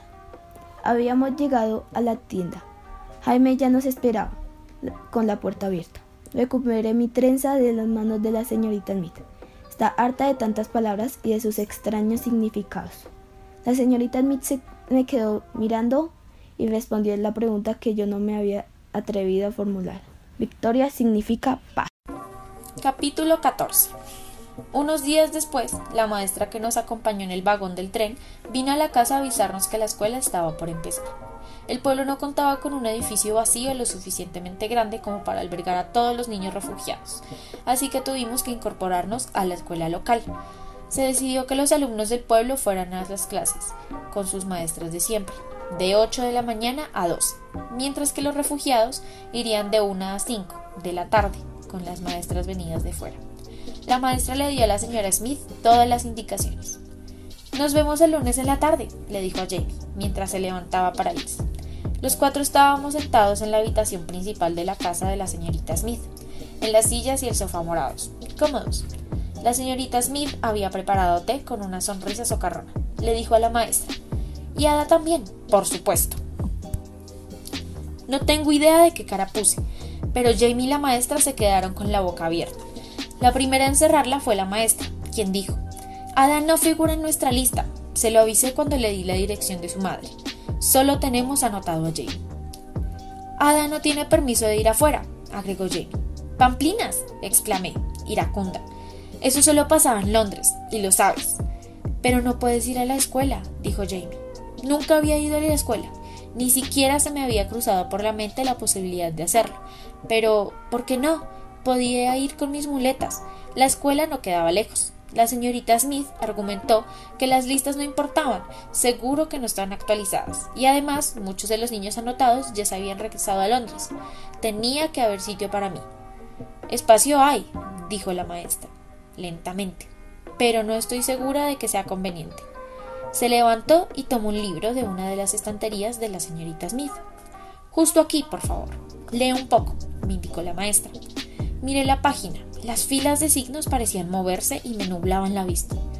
Volté a ver a la maestra, quien asentía. La señorita Smith se me acercó y me abrazó. Intenté escapar, pero la señorita Smith me apretó más fuerte. Véalo, afirmó la maestra. Educarla es imposible. Ni siquiera sabía lo que significaba educar y mucho menos sabía si a mí me podían educar. Lo único que pasa es que nunca nadie le ha enseñado nada, respondió la señorita Smith. Esta niña no es estúpida, ni mucho menos. Se merece una oportunidad. La maestra negó con la cabeza. No sería justo con el resto. Tras su partida, la puerta se cerró delicadamente. La señorita Smith me tomó de los hombros y me dijo, no llores, por favor, no llores. Ella está equivocada. Yo sé que puedes aprender. Deja de llorar. ¿Por qué habría de llorar? Nunca lloraba. Pero cuando logré liberarme de la señorita Smith, las lágrimas me resbalaban por las mejillas y descendían hasta mi barbilla. ¿Por qué habría de llorar? Tenía ganas de romper algo, de gritar, de lanzar lo que fuera contra la pared. Quería galopar con mantequilla y no parar nunca. Quería correr, pero no podía. No con mi pie torcido, deforme, horripilante. Me cubrí con uno de los cojines elegantes del sofá, y entonces sí, no pude evitarlo. Y lloré. Me sentía agotada de estar tan sola. La señorita Smith se sentó en el sofá a mi lado, me tocó la espalda y yo me escabullí. No te preocupes, me consoló como si de verdad yo le importara. Ellos están equivocados, ya encontraremos una solución. Sé que no eres tonta, la gente tonta no puede cuidar a su hermano tan bien como tú lo haces. La gente tonta no es ni la mitad de valiente de lo que eres, ni la mitad de fuerte. Estúpida, tonta, educación, leer, tantas palabras. Estaba harta de tantas palabras cuyos significados se me escapaban. Esa misma noche, después del baño, la señorita Smith se me asomó en el nuestro cuarto y tras dudarle un momento se quedó parada en la puerta y dijo Les traje algo. Este era mi libro preferido de niña. Mi padre me lo leía antes de dormir. Creí que quizás fuera una buena idea para que se los leyera. Esa misma noche, después del baño, la señorita Smith se asomó a nuestro cuarto y tras dudarlo un momento se quedó parada en la puerta y dijo, Les traje algo. Este era mi libro preferido de niña. Mi padre me lo leía antes de dormir.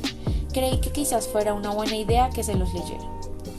No quería saber nada más que tuviera que ver con palabras, así que me hice la desentendida. ¿Y por qué, señorita? preguntó Jane. Me gustaría que me dejaran de decir señorita todo el tiempo, dijo, mientras jalaba una silla y la ponía del lado de la cama de Jane.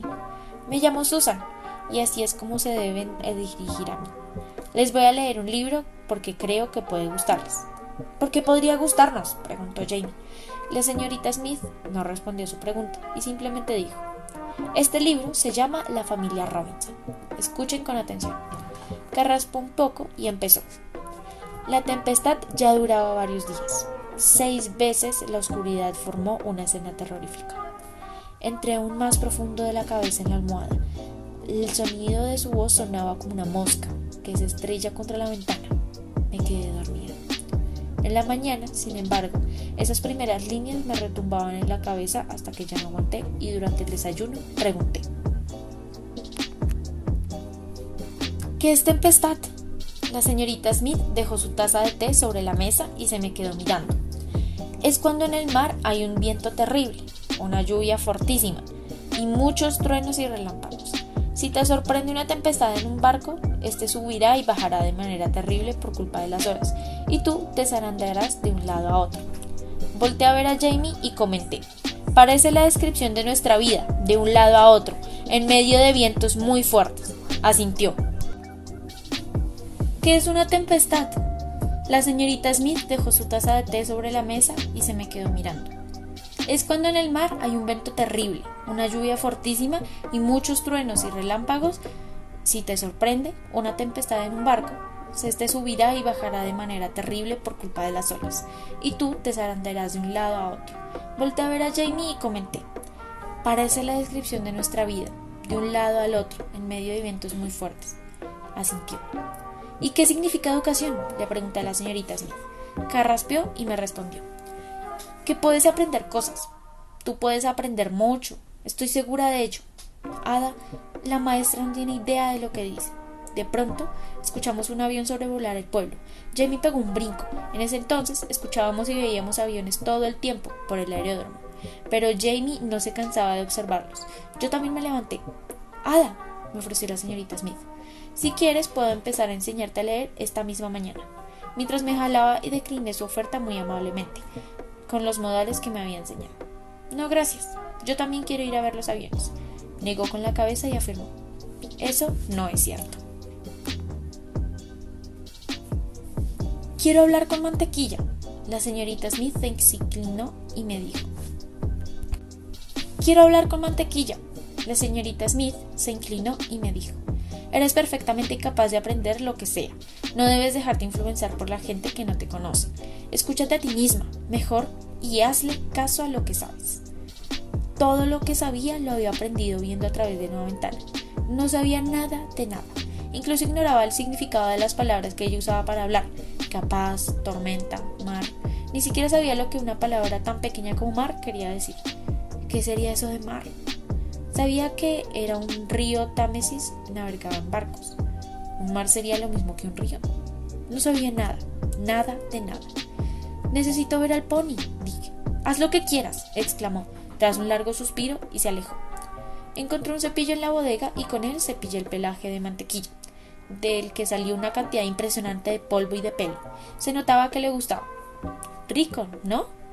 Y le quita la comezón, le dije. La piel ya no me daba tanta comezón como antes. La loción apestosa que me ponía la señorita Smith me había suavizado las zonas ásperas de la piel y la cabeza ya tampoco me molestaba porque la señorita Smith me la cepillaba todas las mañanas. Me hacía una sola trenza. Así, aunque hiciera mucho viento, no me despeinaba. Y de noche mi cabello no estaba tan enmarañado. Ella me cepillaba a mí la misma forma en la que yo cepillaba mantequilla. Lo que viéndolo como fuera resultaba un poco raro. Mira, gritó Jamie señalando el cielo. Es un avión diferente. Corrió por el campo intentando tener una mejor vista del avión. Yo cabalgué dos veces a mantequilla alrededor del campo antes de que me tirara. En la comida, la señorita Smith dijo que, dado que era el primer día de clases, ella llevaría a Jamie caminando a la escuela. ¿Quieres acompañarnos, Ada? ¿O prefieres quedarte? me preguntó. Negué con la cabeza. No planeaba ni acercarme a la escuela. Fue una buena decisión, pues el minuto en el que hubieron marchado monté nuevamente mantequilla. Ahí estaba, sobre él, cuando un caballo desconocido saltó a nuestro campo.